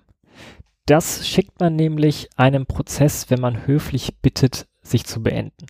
Also die meisten, also ich glaube alle Systemdienste, also zum Beispiel ein NTP-Daemon oder der SSH-Daemon, wenn man denen ein SIG-Term schickt, dann fahren die sauber runter. Dann kriegen die nämlich ein asynchrones Signal, dann wird nämlich in ähm, SSHD, die haben nämlich für Signale einen sogenannten Signal-Handler registriert. Und, und SSHD hat für SIGTERM halt einen besonderen Signal-Händler registriert, der dann aufgerufen wird und der dann in dem Daemon sagt so, oh, ich wurde von außen notifiziert, ich soll mich runterfahren. Und okay, ich fahre mich runter. Ja. Und man kann noch für viele andere dieser Signale Signalhändler registrieren. Das heißt, die haben dann halt einfach noch die Möglichkeit, gewisse Teardown-Funktionalitäten auszuführen. Genau, zum Beispiel Config speichern oder ähm, ähm, alle Clients, die gerade connected sind, höflich zu sagen, ja, ich bin gleich weg. Ja. So, goodbye, ja, zu sagen, genau. Genau. Und dem gegenüber ist ein Kill-Befehl halt eben, genau das darfst du nicht mehr, du bekommst jetzt einfach unmittelbar alle deine Ressourcen entzogen, oder? Richtig. Also Sikill ist einer der wenigen Signal-Händler, äh, Signale, auf die man keinen Signal-Händler registrieren kann. Also man kann auf Sikill keinen Programmcode ausführen.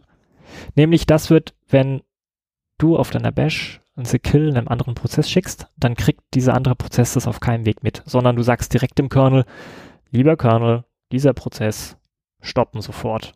Nix machen, einfach stoppen. Ja, und tschüss. Was haben wir sonst?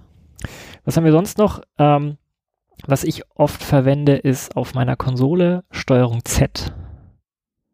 Da müsste ich gerade nachkommen, welches Signal es ist. Ich glaube, es heißt SIG Stop.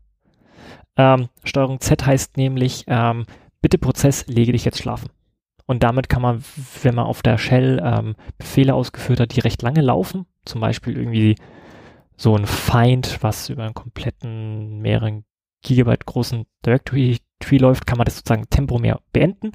Das geht in den Background. Man kann andere Shell-Befehle ausführen und dann kann man FG eintippen in seiner Shell, das heißt Foreground, und dann wird dieser gestoppte Prozess wieder gestartet. Und das ist ein eigenes Signal. Das ist spannend, das kannte ich noch nicht, aber das ist sehr, sehr, sehr hilfreich. Ja. Ein geiles Feature. Was überlebt das? Also eine SSH-Session, die ich beende, überlebt es wahrscheinlich nicht. Äh, Weil dann gibt, also wenn der Parent-Prozess davon beendet wird wieder, mm, dann. Nee, nee. Also das geht schon. Wenn du dich mit SSH auf einem Server einloggst und dann Steuerung Z drückst, weiß ich gar nicht. Ich glaube, dann wird dein lokaler SSH-Client suspended, nicht der Remote. Und du kannst ihn aber dann eigentlich sofort wieder in den Vorgrund holen. Müsste so gehen. Cool. Ja. Also, Noch mehr spannende Kombinationen. Ja. Ähm, können auch mal kurz reingucken. Es, es ist nämlich auch alles in den Man-Pages beschrieben. Ähm, wenn man Man Leerzeichen 7 Leerzeichen Signal eintippt, dann kriegt man nämlich die Erklärung, wie diese Unix-Signals funktionieren. Warum heißt es denn 7 Signal, wenn es eigentlich mehr sind? Ähm, 7 ist die Kategorie der Man-Page. Und das, ich glaube, 7 ist die Kategorie also Man 2 sind C-Funktionen, Man 3 sind Shell-Befehle und Man 7 ist so allgemeine Doku. Aber das heißt, mit Man Signal wäre ich auch auf dasselbe gekommen. Ja, vielleicht wärst du aber auch auf die Doku der C-Funktion gekommen. Kannst du mal probieren. Habe ich gerade probiert. Aber Man, was? 2 Signal? Ja. Geht das? Nee. Nee, also bei mir ist die Manpage für Signal 2 installiert auf meinem Rechner. Okay, bei mir nicht. Kannst du mal What is Leerzeichen Signal? Dann sieht man nämlich, ähm, in welchen Kategorien eine Page vorhanden ist. Oh, okay. Es gibt noch ein paar besondere Signale, zum Beispiel wenn 6F. Kennst du das? Nee. 6F ist, wenn du eine, zum Beispiel eine Null Pointer Exception in C hast. Also wenn du auf Speicher zugreifen möchtest, der dir nicht gehört. Mhm. Genau. Und dann wird auch ein Signal gesch geschickt. Also dein Prozess führt gerade Code aus und du hast irgendeinen Bug in deinem C-Code geschrieben und du möchtest auf eine, auf eine Speicheradresse zugreifen, die dir nicht gehört. Ähm, dann kriegt dein Prozess ähm, das 6F-Signal für Segmentation Fault. Du kannst darauf einen Händler registrieren. Ähm, das heißt, wenn dein eigenes Programm so ein Segmentation Fault macht, dann kannst du nochmal Code ausführen, zum Beispiel aus, ausgeben so, ups, ich programmiere, habe einen Fehler gemacht, ich habe gerade an dieser Stelle ähm, was falsch gemacht, ich beende mich jetzt, pump. Okay.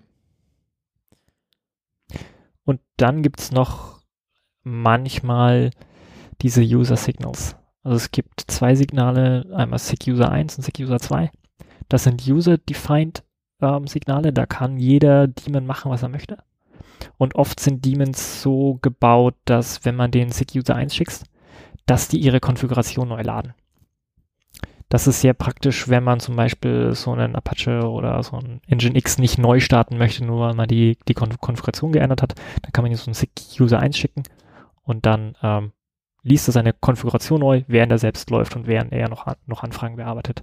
Muss man aber immer in der Doku nachgucken, was SigUser 1 und SigUser 2 wirklich macht. Schön. Ähm, eine andere Sache neben den ganzen Signal- und Prozessdingen, ähm, die man auf Linux, glaube ich, kennen sollte, ist das ganze Thema Speicher und wo liegt eigentlich was für mich am Anfang war das erstmal ein bisschen verwirrend, dass es irgendwie, ich war von meinem Windows gewohnt, da gibt es irgendwie C und dann gibt es irgendwie meinen User mhm. und eigentlich ist da alles, was ich so brauche. Mhm. Mhm. Ähm, und dann hat man bei Linux ja unter in der Root-Partition unter Slash alle möglichen definierten Standardordner. Mhm. Wir haben vorher schon Boot erwähnt, weil da alles liegt, was wir quasi vorher gebraucht haben für diesen Prozess, um unser Betriebssystem hochzufahren. Aber da gibt es ja irgendwie noch ganz, ganz viele andere Sachen. Ähm, die, diese Ordnerstruktur dort, die ist fest definiert, oder? Kann ich da auch eigene Sachen reinhängen? Also du kannst eigene Sachen auf deinem Rechner reinhängen, du kannst Ordner erstellen, ähm, das kannst du gerne tun. Ähm, aber diese Grundstruktur, da gibt es sozusagen eine Spezifikation dazu, sozusagen diese, zu dieser Standardhierarchie, also wo Programme liegen, wo Libraries liegen, wo User-Dokumentation liegt, wo die User-Daten liegen. Das ist eigentlich Standard. Das ist, das ist definiert und das ist auch über die ganzen Unix-Betriebssysteme relativ gleich.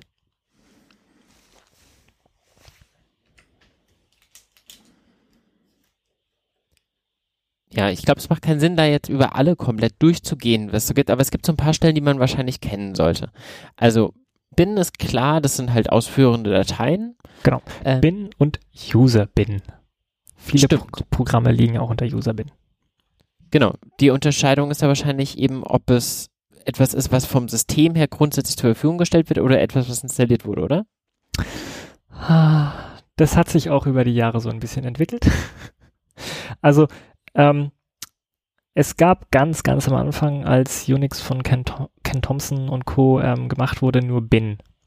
Und die, die Geschichte sagt, und irgendwie ist ihnen auf der Hauptpartition irgendwann der Platz ausgegangen.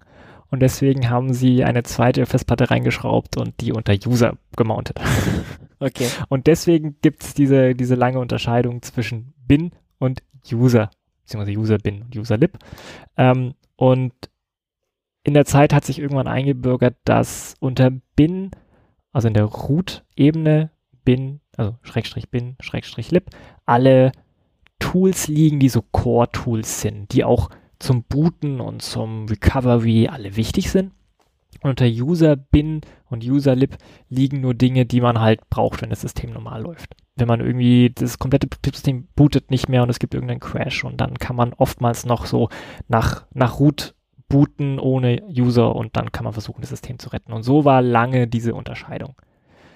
Die neue Entwicklung geht schon wieder weiter und man sagt, mit dieser Einführung von der Init-RD, also von dieser Init-RAM-Disk, braucht man diese Unterscheidung nicht mehr zwischen Core-Tools und Extra-Tools, sondern die aktuelle Meinung ist, es nennt sich User-Merge, dass man einfach alle Tools, also Schrägstrich bin, Schrägstrich lib auch einfach unter unter User zieht und einen Symbolic Link macht. Genau, lib hast du gerade eben auch schon erwähnt. Ähm, das sind irgendwie so geteilte Systemdienste. Wo ist denn da der Unterschied zu den Binaries? Also Schrägstrich bin, das sind Programme, die du ausführen kannst und ausführen sollst. Also zum Beispiel CP zum Moven Oder ähm, Firefox liegt wahrscheinlich unter Schrägstrich User, Schrägstrich bin, Schrägstrich Firefox. Ähm, unter lib liegen halt ähm, Shared Libraries, also die Bibliotheken, die Programmbibliotheken, die zur Laufzeit von deinem Programm beim Starten geladen werden. Und oft auch so ganz einfache Daemon Helper Library Programme. Also die Dinge, die dann eben auch gerne in dem Shared Memory von unserem HTOP-Befehl eben zu sehen sind. Genau. Und auch die können möglicherweise wieder unter User liegen, hast du gesagt. Genau. Da gibt es auch wieder zwei. Es gibt einmal Schrägstrich lib und einmal Schrägstrich userlib. Und es gibt auch, nachdem 64-Bit-Systeme eingeführt wurden, gab es auch oft ein Schrägstrich lib 64 oder ein Schrägstrich user lib 64. So, und jetzt darf man aber nicht der Meinung sein, dass irgendwie alles, was einem User gehört, auch unter User liegt. Ja, eben gar nicht. Eben, genau, sondern eigentlich liegt das ja wiederum im Home. Genau. Wie ist denn da der Bezug zwischen den beiden? Home, da liegen wirklich die User-Daten, also das, wenn, wenn man Textdokumente erstellt, wenn man andere Dateien erstellt, alles, was dem User wirklich gehört und wo der User Rechte drauf hat, unter userlib, userbin, usershare liegen halt die ganzen Programme, die für die Benutzer installiert wurden. Also zum Beispiel dein OpenOffice oder ähm, wenn man Spiele installiert oder wenn man andere Dateien installiert, liegen die alle da. So. Was es dann ja aber irgendwie auch noch gibt, ist ja irgendwie S-Bin. Wo ist denn der Unterschied zwischen den normalen Binaries und S-Bin? Das ist der Unterschied, dass S-Bin die Binaries sind, die nur der Systemadministrator braucht. Also die sozusagen die privilegierten Befehle, die normale Benutzer nie ausführen sollte. Was wäre so einer? Ähm, zum Beispiel IP-Config Mhm. oder ähm, Programme, um die Firewall zu konfigurieren, zum Beispiel IP-Tables oder NF-Tables oder andere sozusagen sehr privilegierte Programme. Die liegen dann meistens unter S-Bin, ähm, damit, wenn ein normaler Benutzer Tab-Completion macht, um zu gucken, welche Befehle es gibt, die gar nicht sieht. Also sie sind zwar da, man kann, ein normaler Benutzer kann die auch normal ausführen, aber sie sind halt nicht standardmäßig ähm, für ihn mit einer T- Tab-Completion erreichbar. Das heißt, normalerweise sollte S-Bin dann auch nicht mit im Path drin sein, dass man die eben gar nicht vorgeschlagen bekommt. Genau, normalerweise nicht. Ich habe bei mir auch S-Bin im Path, weil ähm, auch viele dieser Tools, die da liegen, kann man auch ohne Root-Rechte ausführen und geben halt nützliche Informationen. So, aber jetzt haben wir immer noch ganz viele Sachen, die ich teilweise so noch nicht so genau weiß. Ähm, also wir haben dann erstmal noch DEV für Devices, glaube ich, Also für Dev. für Dev. Also man sagt immer Dev, meint dafür nicht Development, sondern, glaube Device-Files, ja. Und wenn ich dann benutze ich das immer nur, wenn ich irgendwas loswerden will, dann pipe ich es halt irgendwie nach dev slash null. Dafür kennt man das. Genau. Aber wofür, was, was ist denn da sonst noch? da, da ist unter, unter Dev, das sind gar nicht wirklich Dateien auf deiner Festplatte. Also, da gibt's keine Entsprechung ähm, auf, auf, auf deiner Festplatte. Also das wäre eine externe Festplatte zum Beispiel oder Nee, nee, nee, nee. Dev sind, also Dev sind virtuelle Dateien, die halt oft für Hardware-Devices stehen oder für spe Special Sachen wie zum Beispiel DevNull. Es gibt nach DevNull kann man alles reinschreiben und es verschwindet in einem globalen Mülleimer. genau? Es gibt auch noch DevZero, Okay. Da kann man rauslesen und kriegt immer Nullen. Beziehungsweise, also binär Nullen. Okay, wenn ich irgendwie einen Input-Stream brauche für irgendwas. Genau, ja. der nur aus Nullen besteht, kannst du da mit deinem Cat da rauslesen. Mhm. Genau. Ähm, es gibt noch ganz andere Dinge. Zum Beispiel gibt es da die Dateien, die zu deinen Partitionen auf deiner Festplatte entsprechen.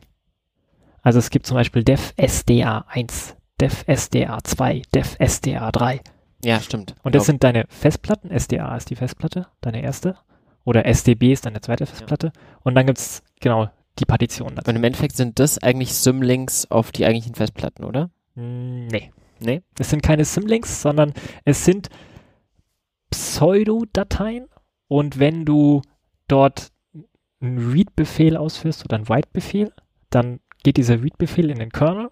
Der Kernel merkt, oh, du möchtest in dieses dev SDR1 schreiben und biegt das um auf die Festplatte. Also sagt dann wirklich, lieber Festplattencontroller, hier möchte jemand auf die Festplatte schreiben und schreibt dann direkt also direkt wirklich auf die Festplatte, ohne ein Dateisystem dazwischen, sondern sektorweise auf die Festplatte. Zum Beispiel, wenn man Partitions-Images machen möchte oder Festplatten-Images, dann kann man mit DD aus diesen Dateien lesen und kriegt dann halt wirklich sektorweise den 1 zu 1 den Inhalt der, der Festplatte.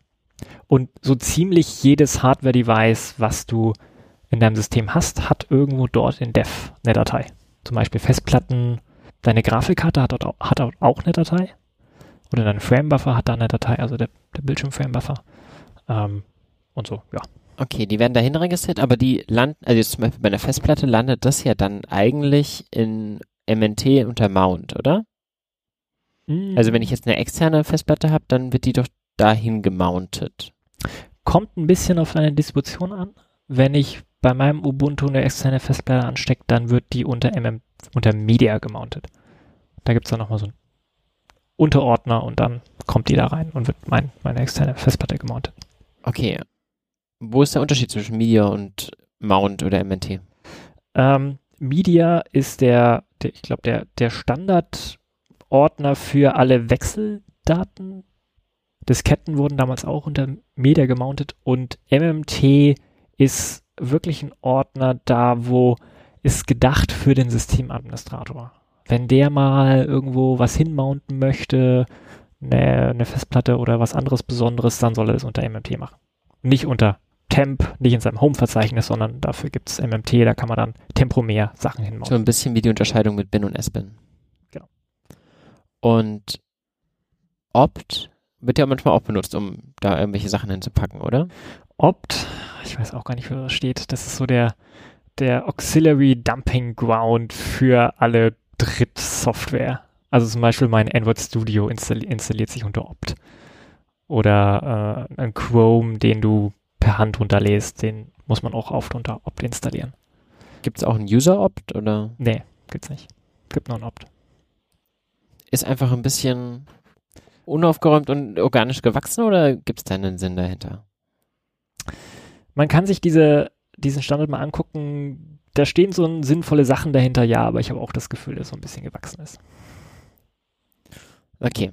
Wir haben jetzt noch ein, zwei wichtige Sachen vergessen. Also einmal ETC, mhm. Systemkonfiguration. Mhm. Ähm, was liegt da so alles? Also da liegt die ganze Config für deine Systemdienste. Also da kann man oft seine IP-Adresse konfigurieren. Also bei Servern, wenn man so statische IP-Adressen hat, dann konfiguriert man da seine IP-Adresse oder wenn man den Port von seinem SSHD-Daemon umlegen möchte oder von seiner Nginx-Config anpassen möchte, dann macht man das unter etc, weil da die System-Config liegt. Ich benutze von dort immer, wenn ich irgendwie wissen will, ich logge mich per SSH auf irgendeine Maschine ein und ich weiß gar nicht, was für ein OS das eigentlich ist, dann mache ich immer cut etc slash stern minus release mhm. und dann bekomme ich die Information, was ich denn da eigentlich habe. Mhm. Ähm, Genau, da hat sich auch so eine, so eine Konvention eingebürgert, dass man dort auch so diese OS-Information ablegt. Es gibt auch noch etc-Issue, da kann man auch manchmal ähm, Distronamen rauslesen oder ja, etc OS Release gibt es auch. Es ist ein bisschen komisch, weil es ist nicht, nicht wirklich Konfiguration, aber es liegt da trotzdem. Ja.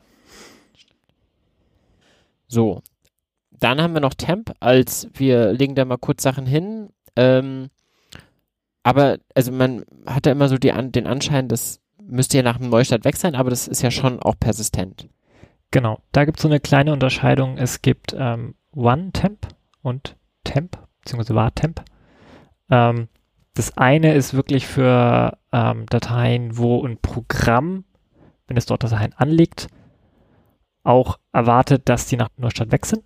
Und in einem anderen Verzeichnis ist die Konvention, wenn es da Dateien anlegt, dann erwartet die Spec ähm, bitte nicht die Dateien löschen, sondern die sind danach noch da. Aber mit so dem Anspruch ist halt Temp es kann ist halt auch, halt nicht die allerwichtigsten Dateien. Genau, es sind nicht die allerwichtigsten Dateien. Ähm, kann auch mal gelöscht werden, wenn, wenn nicht genug Speicher da ist.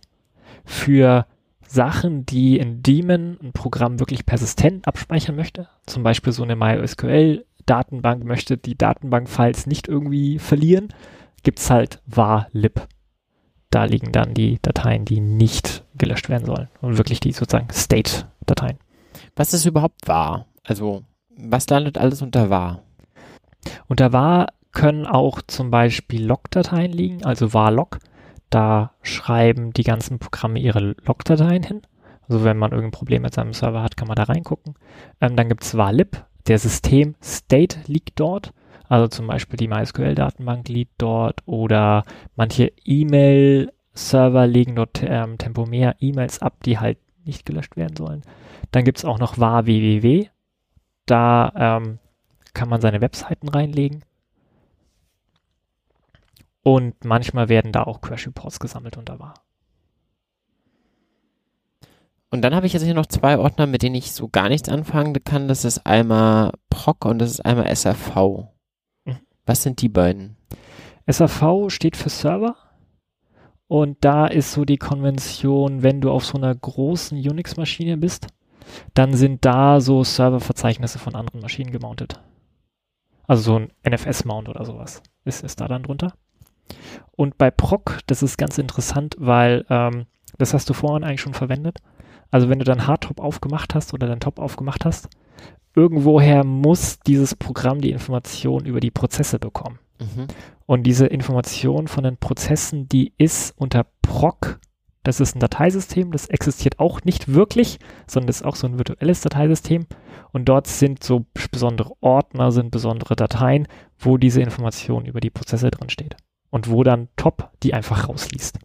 Da legt eigentlich dann quasi Systemd oder init die ganzen Prozesse ab. Nein, das ist ein Kernel-Feature.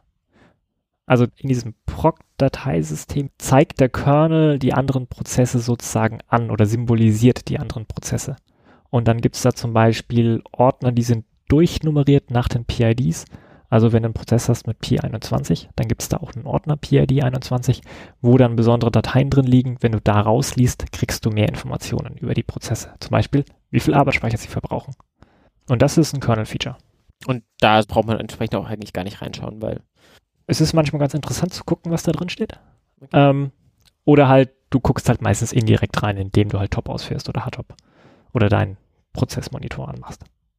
Schick. Gibt es irgendwelche Ordner so in den verzweigten Strukturen, die man auf jeden Fall kennen sollte, sowas wie DevNull noch, wo du sagst, mhm. das muss man kennen? Wenn wir gerade schon über Proc geredet haben, dann sollte man natürlich auch noch über Sys reden. Mhm. Ähm, Proc ist sozusagen das alte virtuelle Dateisystem, um so Kernel-Informationen auszulesen. Und Sys ist, ist sozusagen das neue. Sys hat eine viel, viel klarere Struktur, das ist viel, viel schöner angelegt worden und ist sozusagen, ja, das neue Kernel-Interface, um Informationen über Geräte, Geräte auszulesen, über Informationen über Treiber, über Kernel-Module auszulesen oder halt auch über Prozesse. Aber die werden schon beide parallel benutzt. Genau, werden beide parallel benutzt, aber der Slogan ist halt, ähm, jedes neue Kernel-Feature, das Informationen exposen möchte an den User Space, soll Sys sysfs verwenden und nicht procfs. Zum Beispiel, wenn du neue Hardware einsteckst, so ein USB-Stick, dann wird auch unter, Syfs, Sy, unter dem sysfs irgendwo so eine Datei erzeugt, die halt dein USB-Stick symbolisiert.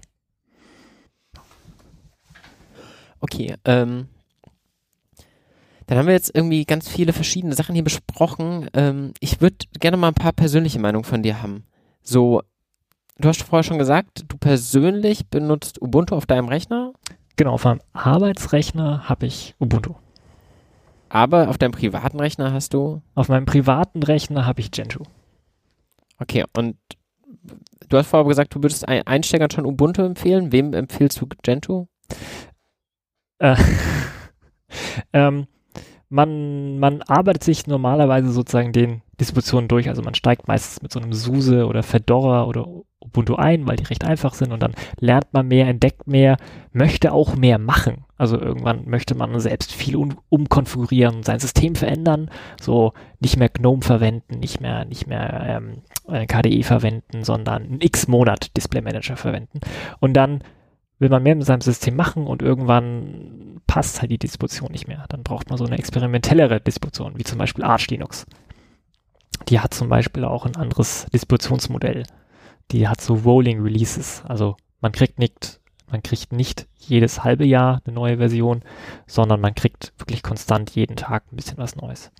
Und Gentoo ist halt dann nochmal einen Schritt mehr in, ich will noch mehr selbst machen.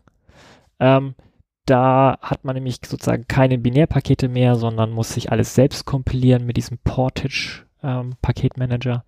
Äh, muss auch viel mehr einrichten, muss auch viel mehr konfigurieren, kann natürlich viel mehr Entscheidungen treffen, was man haben möchte, was man nicht haben möchte. So, Linux, die Hardware, wenn man mal richtig auch einfach Spaß am Basteln hat und da tiefer reinschauen will. Genau. Es gibt noch eine extremere Stufe, die nennt sich dann Linux vom Scratch. Das ist so ein PDF-Dokument, wo man nur noch erklärt bekommt, wie man aus den Sourcen mit Befehl eintippen sich eine Linux-Distribution zusammen kompilieren kann. Also dann kompiliert man erst den Compiler, dann kompiliert man den Assembler, dann kompiliert man die Core-Utils, dann kompiliert man den Kernel, dann kompiliert man noch so ein System-Daemon und ja, muss sich dann wirklich alles per Hand so zusammenbauen und das ist dann, also bis man da zur grafischen Oberfläche kommt, das dauert Wochen. Okay, verlinken wir auf jeden Fall, wenn jemand mal richtig tief einsteigen will. Was ist das erste, was du auf einem Server, den du bekommst, nachinstallierst? Äh, Vim. Gut, weil ich ja. User bin. Als Editor? Als Editor. Sonst? Ge genau, Hardtop. Als mhm. um Prozesse anzuschauen. Also es ist einfach ein sehr schöner Weg zu sehen, was auf seiner, seiner Maschine funktio äh, funktioniert. Dann meistens Git. Git ist oft nicht standardmäßig installiert. Und dann oft nochmal S-Trace. Das ist so ein Debugging-Tool. Wofür brauche ich S-Trace? S-Trace ist ein Programm, mit dem man sehen kann, was ein anderes Programm für System Calls absetzt. Also dem Kernel sagt, was es tun soll. Also zum Beispiel, öffne die Datei A, schreibe in die Datei A die drei Bytes, lese aus der Datei A die drei Bytes. Und damit kann man andere Programme monitoren und gucken, was sie so tun. So, wo lesen die, wo schreiben die, warum beenden die sich jetzt? Da kann man einfach ein bisschen auf die Finger schauen. Und der eine GNU-Befehl oder ja, Linux-Systembefehl, wo du sagst, den kennen zu wenige Leute, den sollten mehr Leute kennen? Ich glaube, das ist wirklich dieses Steuerung Z-Feature, was ich vorhin erzählt habe. Also, dass das man. kann ich auch noch nicht, das ist cool. Genau. Also, dass man, wenn man einen langen Compile-Prozess hat oder wenn man einen Vim-Editor offen hat, und möchte kurz äh, noch einen Befehl auf der Konsole ausführen, dann kann man Steuerung Z drücken und dann beendet sich, also dann suspended Vim und man kann einen Befehl ausführen und dann FG eintippen für Foreground und dann startet es wieder. Ja, ich habe einen Editor offen und ich weiß den genauen Pfad nicht und ich will den vielleicht nachgucken oder so. Genau, dann kann man cool. zurück auf seine Bash gehen. Sehr schön. Als Tipp kann man dann noch sagen, es gibt dann noch PS. Also wenn man, man kann dann mehrere Sachen suspenden, also es geht auch iterativ. Und dann weiß man manchmal nicht mehr, was man jetzt alles schon suspended hat. Und dann kann man PS eintippen und dann kann man auf der, auf für die lokale Shell-Session sehen, was man schon alles suspended hat. Ja, sehr schön. Vielen Dank, Stefan, dir. Hat mir, hab sehr viel wieder Neues gelernt. Und vielen Dank euch fürs Zuhören. Ich hoffe, ihr schaltet demnächst wieder ein. Bis bald. Tschüss. Ciao.